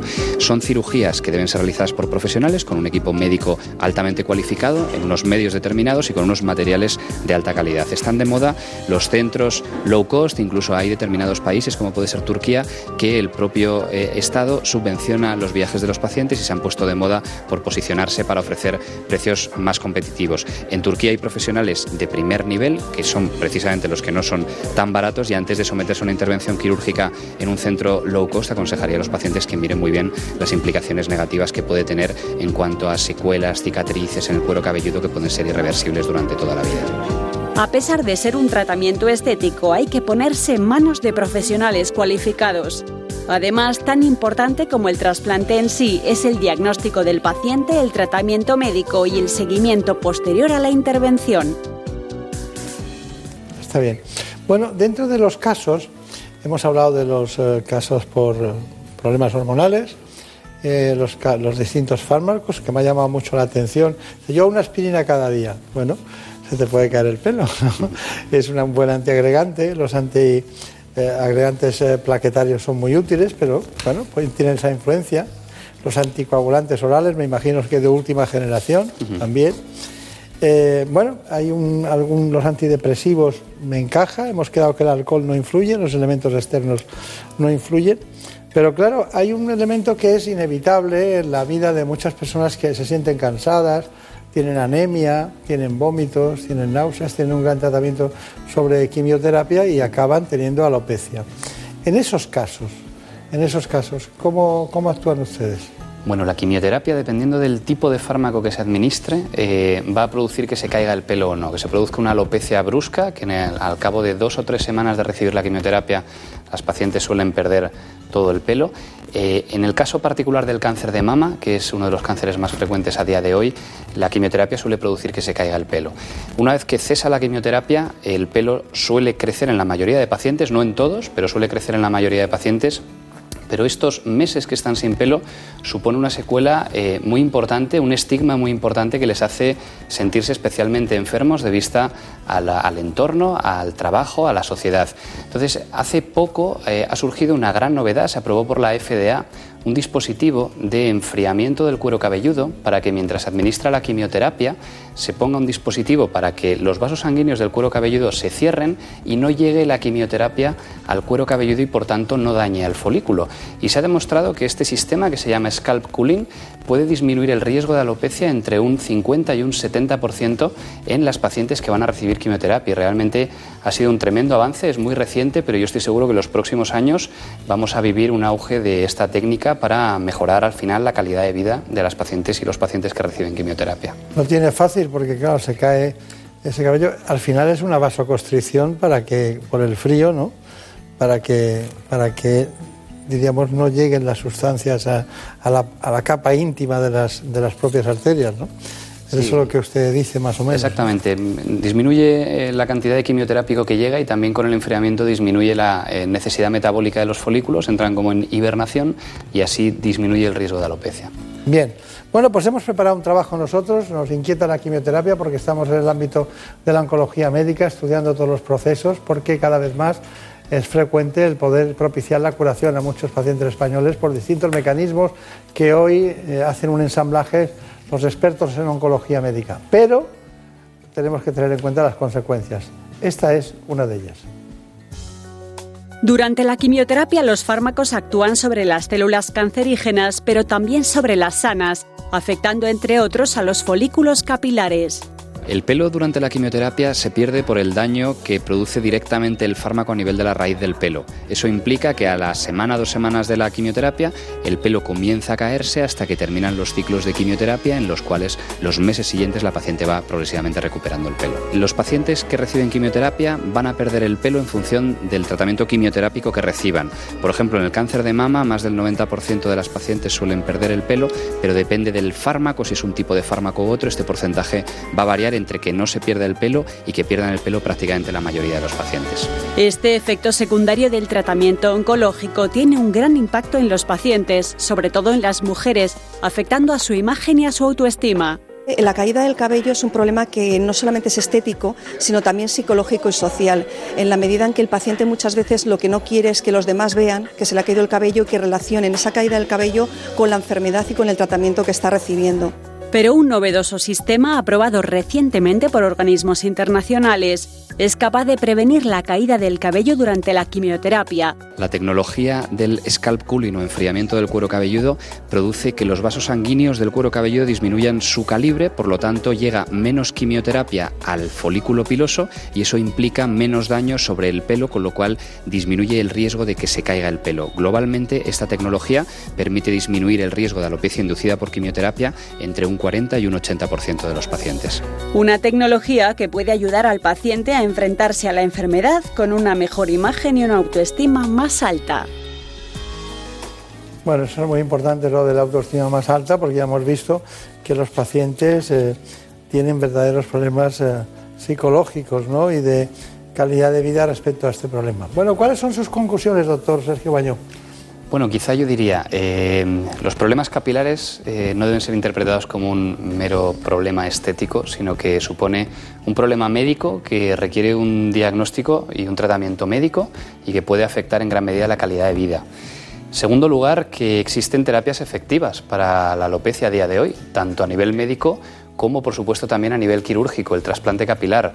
Y quizá en tercer lugar, que el trasplante capilar es una técnica, a día de hoy es la cirugía estética más frecuente en hombres, está muy de moda, pero eh, los pacientes no, no deben dejar de saber que es una intervención quirúrgica que debe ser realizada por los profesionales y con los medios adecuados para obtener mejor resultado, porque como toda intervención, si no puede tener complicaciones. Y destacaría en último lugar la investigación asociada a la caída de pelo inducida por la quimioterapia, que realmente ha habido este gran avance del sistema de enfriamiento del cuero cabelludo que va a beneficiar a muchas pacientes.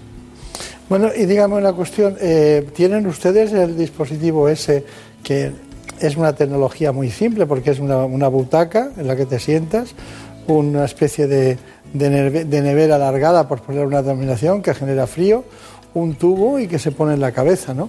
Estaba hablando del scalp cooling, ¿no?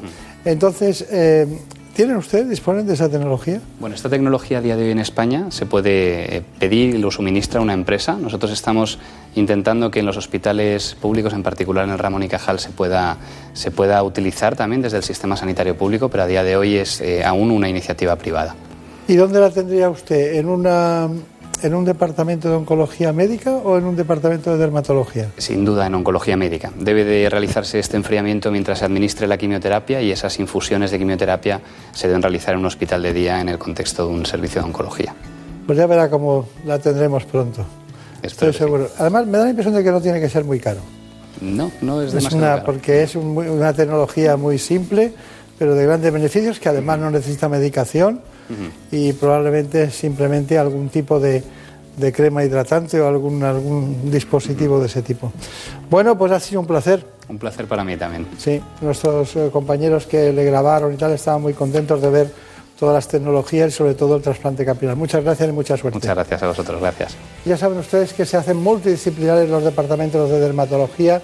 En este caso eh, hemos acudido a la clínica dermatológica multidisciplinar del doctor Pedro Jaén, en la que trabaja el doctor Sergio Bañó en el ámbito de la tricología. Bueno, pues muchísimas gracias. Que tengan mucha suerte y hasta pronto.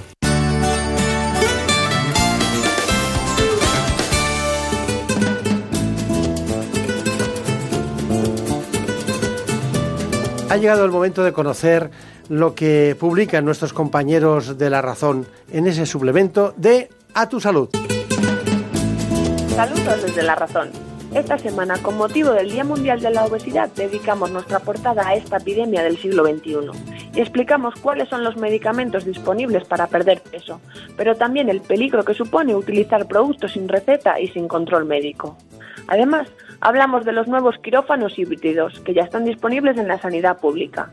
Estas salas de operaciones detectan y tratan en el mismo acto y cuentan con la primera resonancia magnética de alto campo intraoperatoria. Además, contamos los actuales retos que tiene la esclerosis múltiple, ya que los nuevos abordajes terapéuticos han de focalizar más en la atrofia, la fatiga y el deterioro cognitivo de los pacientes. Y también explicamos cómo prepararse para correr, porque eso evita riesgos para la salud. Ya sean 15 minutos o una maratón, la clave para una carrera saludable está en hacerse un chequeo médico, entrenar y fijarse objetivos reales. Y en la contra hablamos con Alberto López, consejero internacional de Slow Food España, que nos confiesa que la bolsa de la compra influye y mucho en el cambio climático. Estos son solo algunos de los contenidos. Encontrarán más información en las páginas del suplemento a tu salud y durante toda la semana en nuestra web www.larazón.es. Sin más, que pasen una feliz semana.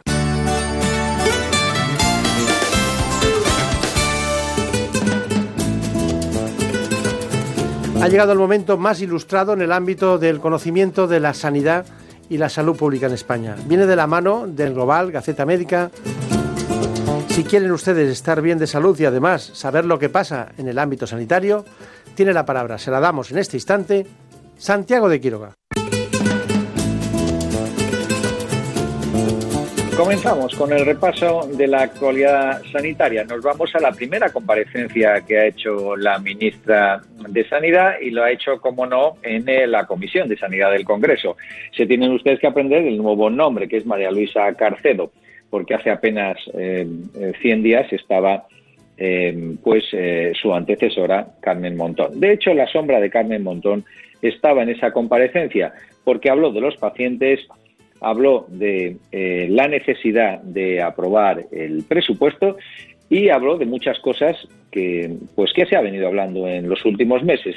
Las novedades, pues bueno, habrán oído ustedes hablar de una tecnología que consiste en la extracción de los linfocitos T, modificarlos genéticamente y volvérselos a dar al paciente en situaciones además donde la mortalidad de la, de la afectación, que suele ser un, un cáncer, pues es muy alta y con unos buenos ratios de supervivencia. Bueno, pues eso es lo que ha dicho la ministra, que está estudiando las llamadas CAR-T, una innovación revolucionaria en el tratamiento de los cánceres líquidos. Y también ha dicho que no está en condiciones de responder sobre la financiación, que es el gran problema que todos los partidos y todas las comunidades autónomas hablan. La ministra Carcedo sí ha dicho que vincula cualquier asunto relacionado con financiación o reforma financiera lo vincula a que se aprueben los presupuestos generales. Bueno, el problema es mucho más profundo, sin lugar a dudas. Y también ha dicho algo pues que ha sonado familiar y que falta que lo ponga en práctica, pero que hay que darle un voto de confianza. La nueva titular del Ministerio de Sanidad habla de la necesidad de estructurar la participación de los pacientes y de hecho pone como ejemplo que a la hora de abordar esta nueva innovación que son las células CAR-T o la terapia CAR-T, va a contar pues con un proceso participativo abierto por el propio Ministerio de Sanidad en relación al abordaje de esta terapia celular con vistas a su incorporación y hablando además de con los especialistas y expertos también pues con los pacientes, lo cual es una buena noticia. Damos un salto a Andalucía. Nos cuenta el Global que Andalucía sanciona con 17 millones de euros a los laboratorios adjudicatarios de las subastas. La razón de esas multas, pues que no cumplen con la adjudicación que han tenido y por tanto producen faltas. Y es que la cara y la cruz se han dado en, este, en esta ocasión, ya que el ahorro que proporciona las subastas, pues es un ahorro que se cuestiona porque no se sabe exactamente cuánto es y tampoco se sabe qué se hace con ese dinero que se ahorra. Damos un salto a Francia porque eh, de alguna forma Francia se ha incorporado a una corriente europea que se lanza a darle forma legal al desarrollo de la farmacia comunitaria.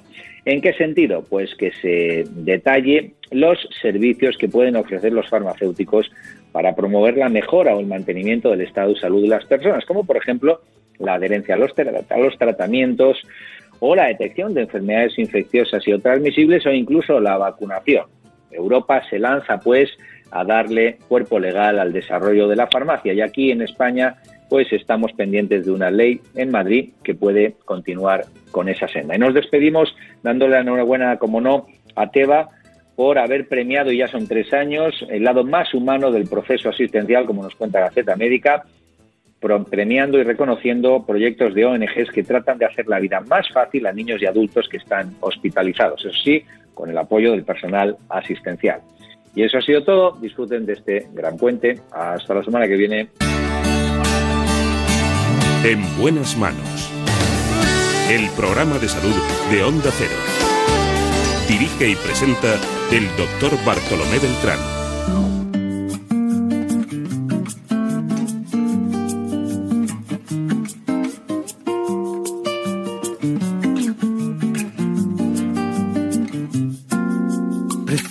No hacer caso a la cabeza. Me quedo con esos que ni se lo piensan. Prefiero a darlo por hecho, perder una apuesta. Prefiero olvidar a no haber querido caer en la trampa en la trampa caen muchos hombres porque no quieren ir de la mano de un especialista en sexología. Poquito de nada. También lo pueden hacer los urólogos.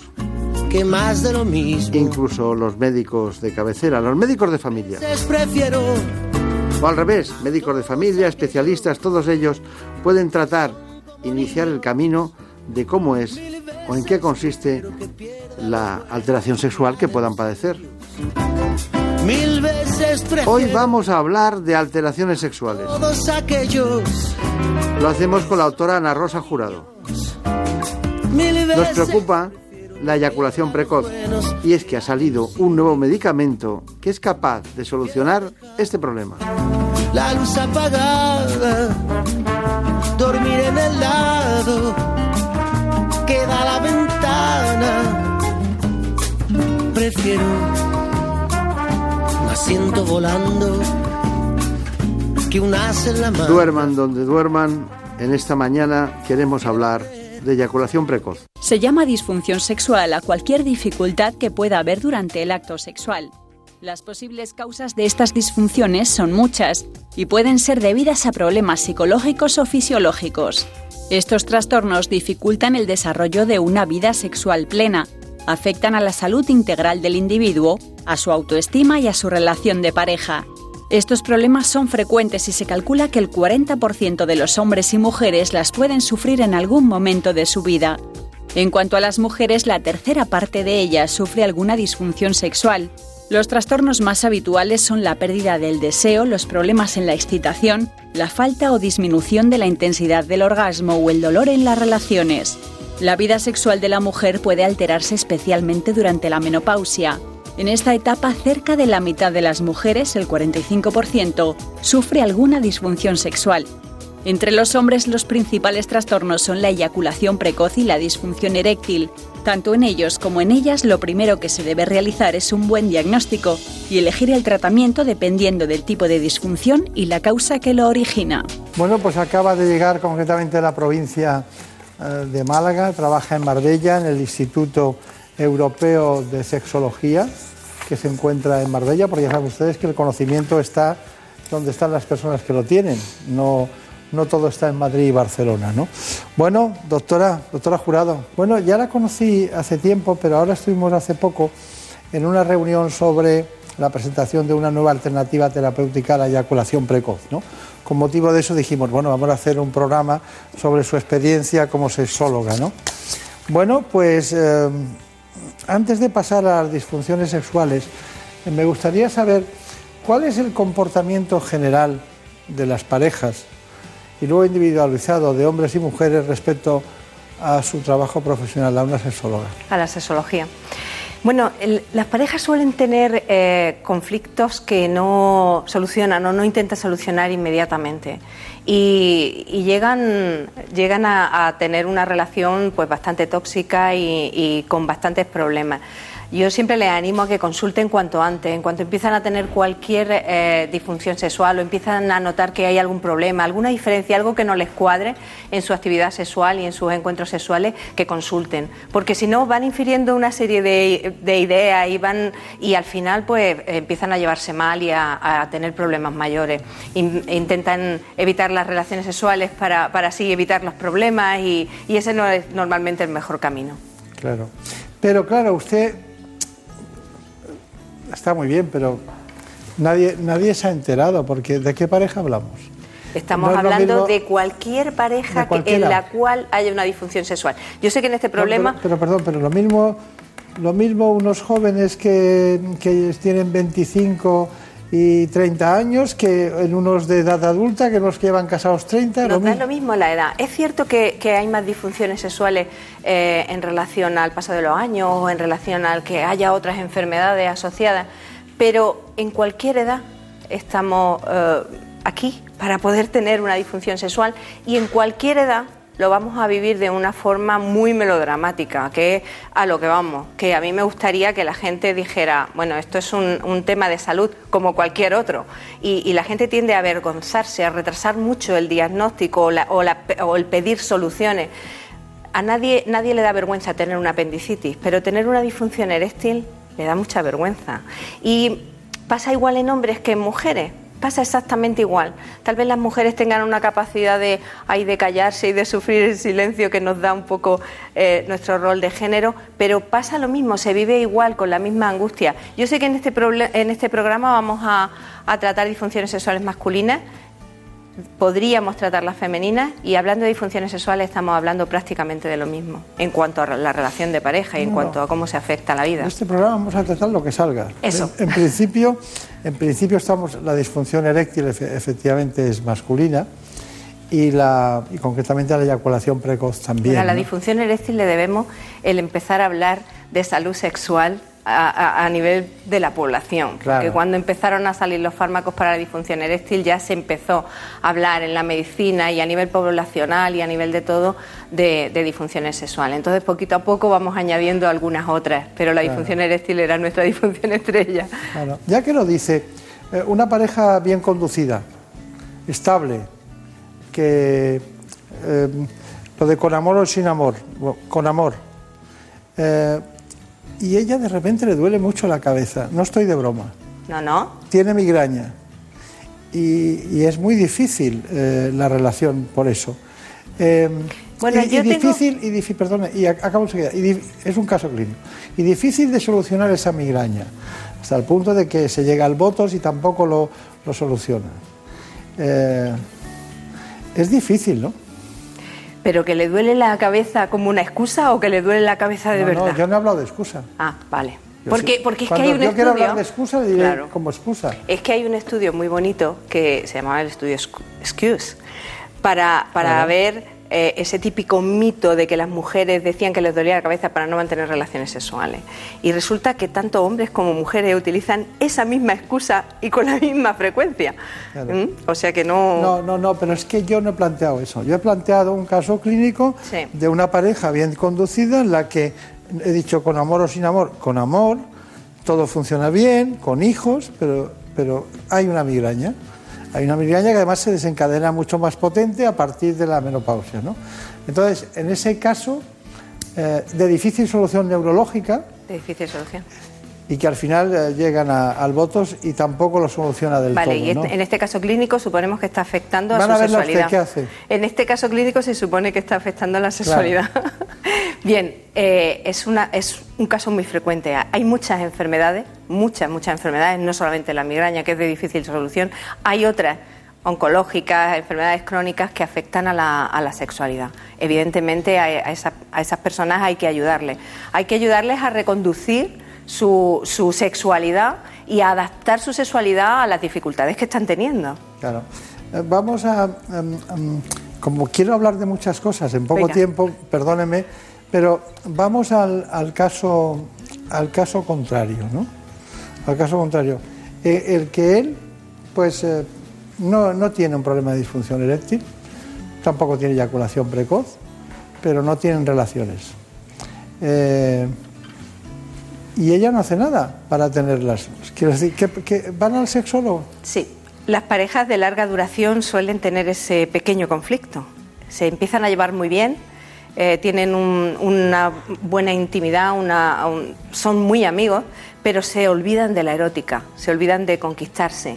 Y, entonces caen en eso, en una rutina que, que les hace muy difícil conectarse con, con su estímulo erótico con, y con los encuentros sexuales. Eso es un caso muy, muy frecuente de terapia de pareja, muy típico, vienen muchas parejas. Algunas además empiezan a pensar que es que ya no se quieren o que ya deberían de buscar otra cosa y, y vienen pues como si fuera al último recurso. Venimos aquí a verte, doctora, para que nos digas si tenemos que seguir juntos o no.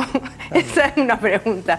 Y digo, yo no soy la que tengo que decir si tenéis que seguir juntos o no. Yo voy a intentar daros recursos a, a vosotros para que decidáis vosotros sobre si queréis o no queréis estar juntos, sobre qué os conviene a vosotros. Y siempre ahí ese caso típico de terapia de pareja suele salir muy bien. Eh, terapia de pareja. ¿Qué entiende usted por terapia de pareja? Pues eso, es, es ayudar a, la, las personas que forman una pareja pues a, tomar su, sus decisiones, a, salir de, de, sus preocupaciones, de, su, de sus eh, conflictos, pues de una forma que se les ayuda. O sea, yo no les digo lo que tienen que hacer, nosotros no somos los que les decimos tenéis que hacer esto o lo otro, pero les vamos dando recursos para que sean ellos mismos los que vean la solución de sus problemas. Eh, ¿hay, eh, ¿Hay un porcentaje de diferencia muy amplio entre masturbación masculina y femenina? Anda, qué cambio de tercio. Bien, hasta hace muy poco tiempo, relativamente poco tiempo, eh, la masturbación femenina era un tabú. No, no, estaba, no estaba bien vista. Hace mucho más tiempo tampoco la masculina. Pero bueno, luego la masculina se fue permitiendo, la sexualidad masculina se ha ido permitiendo mucho mejor que la, que la femenina.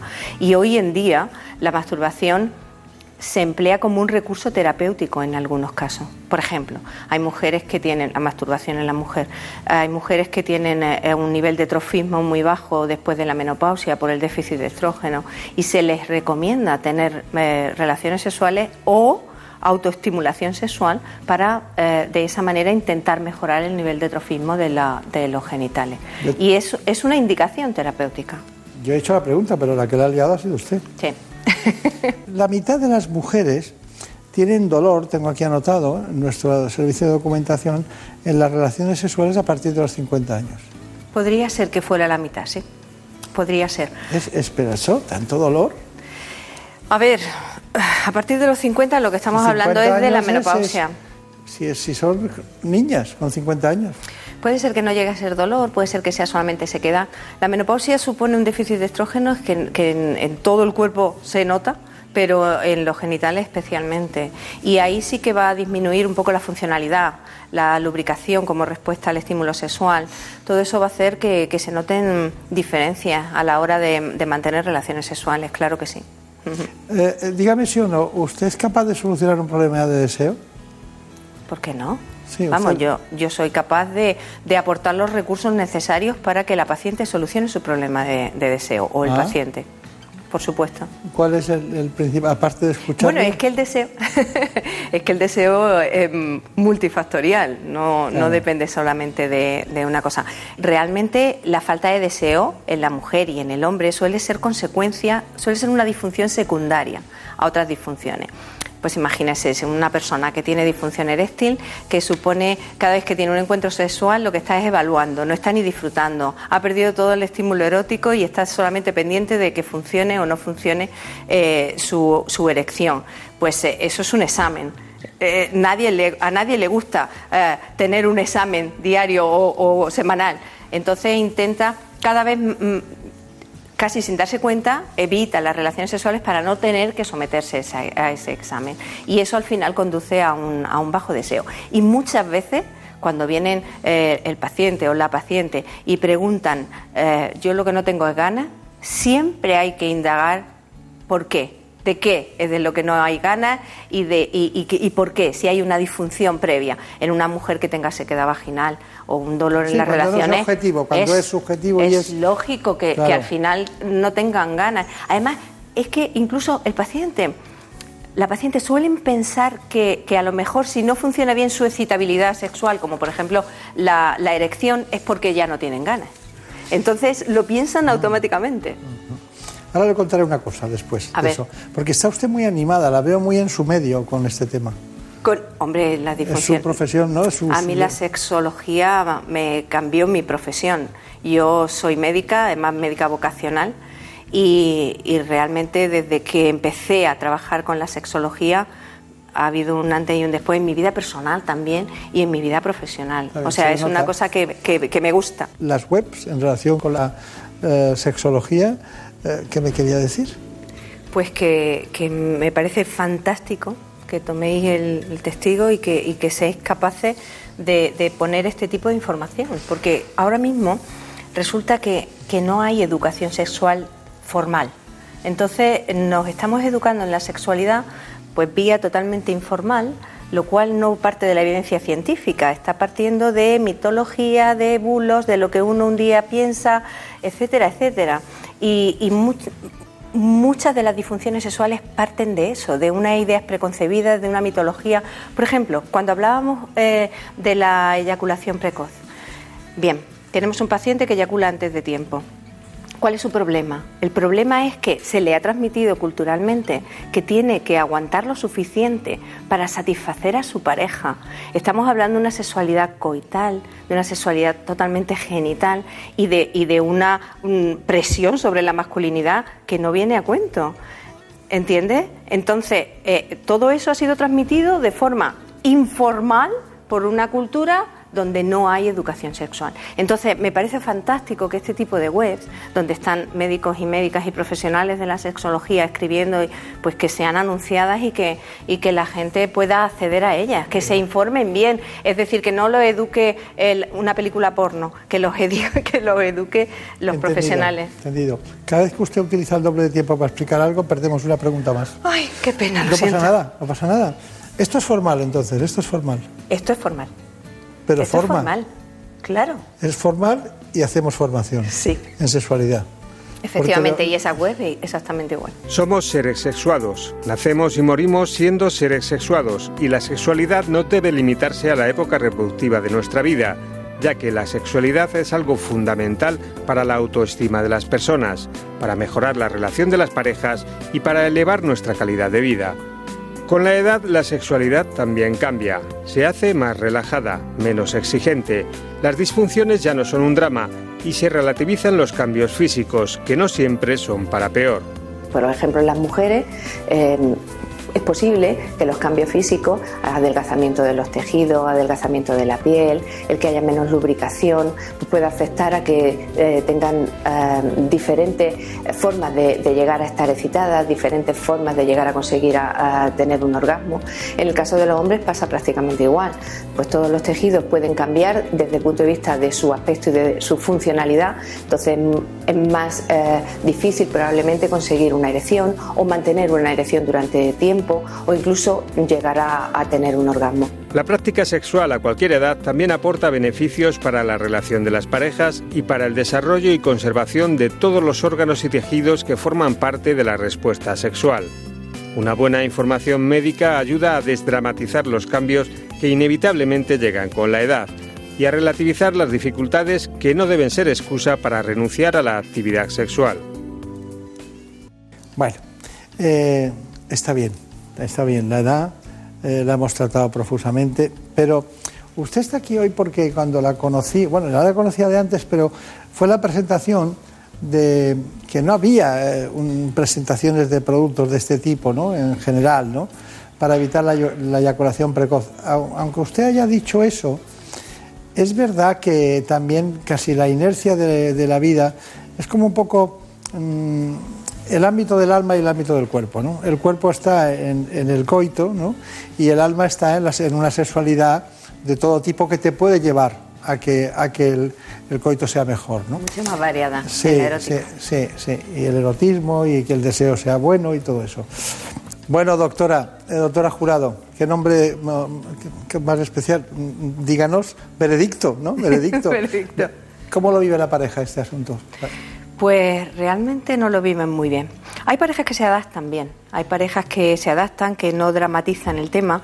También cuando, cuando tienen una amplia gama de, mm, actividades sexuales, no solamente el coito y no solamente el coito como forma de llegar a tener un orgasmo ella. Eh, en esas parejas, bueno, pues se pueden ir adaptando un poquito más, pero hay parejas en las que esto supone un problema. Al principio, eh, estamos hablando de parejas heterosexuales en este momento. La, mujer se siente casi halagada de que, de que el hombre tenga una eyaculación muy rápida. Es como si tuviera un nivel de excitación muy, muy importante, pues porque ella pues, le excita mucho a él, ¿no? Es como ellos infieren este tema. Pero luego, con el paso del tiempo, ella va pensando, tú lo que eres un egoísta, que no, que, no estás aguantando lo suficiente. Y entonces empiezan a, darle vueltas sobre esa idea. Él tiene que aguantar lo suficiente para que ella tenga un orgasmo con la penetración vaginal. Eso, claro, se convierte en un problema, porque a lo mejor ni siquiera ella tiene orgasmo con penetración vaginal, pero ellos siguen en esa misma idea. Y al final se enfadan entre ellos porque ella considera que él está siendo egoísta. A él le cuesta mucho trabajo pedir ayuda, porque en su, en su ideario él cree que tiene que aguantar, él tiene unas ideas que, que le vienen eh, eh, instaurados por la, por la cultura, por, por, la educación que nos dan, de que el hombre tiene que ser el que proporcione el placer a la mujer y, y tiene que ser de esa manera. Entonces, claro, eh, la idea sobre su valía pues eh, está muy tocada sobre su valía personal, sobre su valía como hombre, sobre su y le cuesta muchísimo trabajo pedir ayuda, le cuesta mucho trabajo.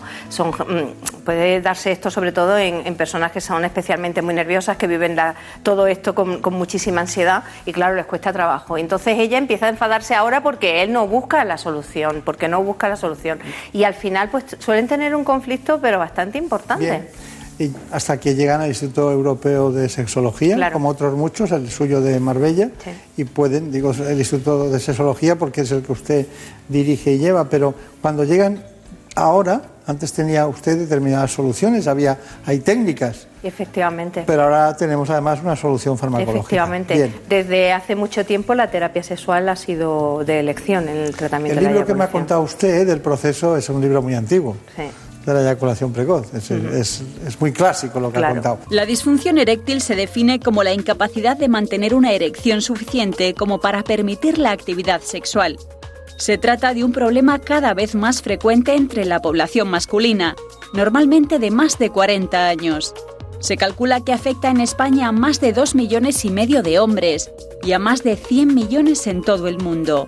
Aparte de las causas orgánicas que suponen el 90% de los casos, esta disfunción sexual también puede estar ocasionada por causas psíquicas relacionadas con el sistema nervioso. Además, puede ser un síntoma de alerta de otras enfermedades graves. Sin embargo, los españoles aún son reacios a pedir ayuda cuando surgen este tipo de problemas. Solo unos 300.000 se someten a tratamiento. Este trastorno tiene un gran impacto en la calidad de vida, tanto de los propios afectados como de sus parejas, quienes juegan un papel clave en el proceso de recuperación. Bueno, doctora, es que esto llega al final de una manera inexorable, pero en todos los programas, aunque estuviéramos hablando de sarcomas o de cualquier otra cosa.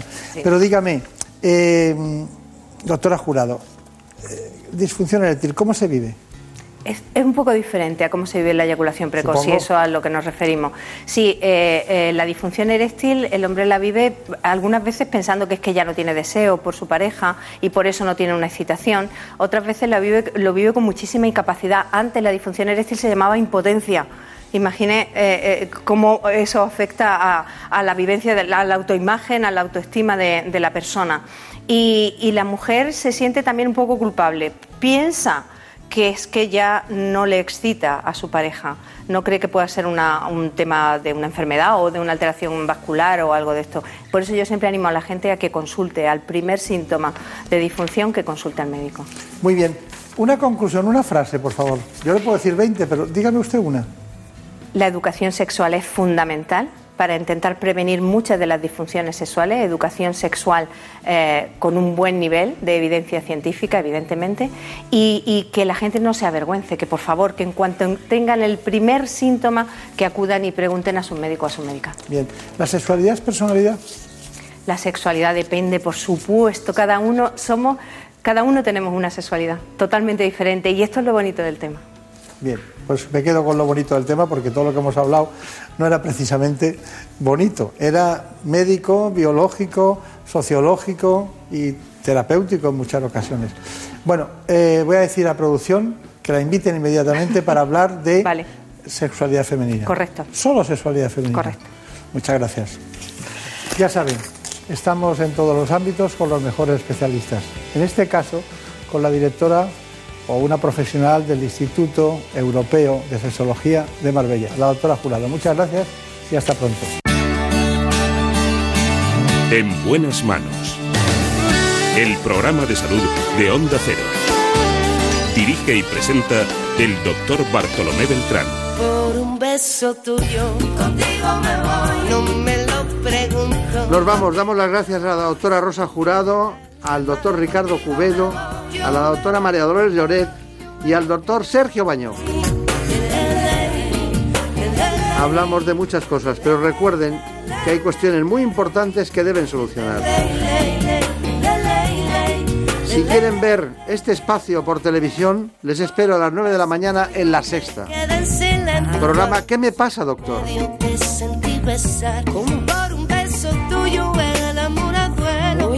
Perdiendo el miedo se dejó Les deseo lo mejor, que pasen un feliz fin de semana. Lo que queda, claro. tu boca loca me quiso engañar por un beso tuyo ya En la realización estuvo, ya les dije antes, Daniel Solís.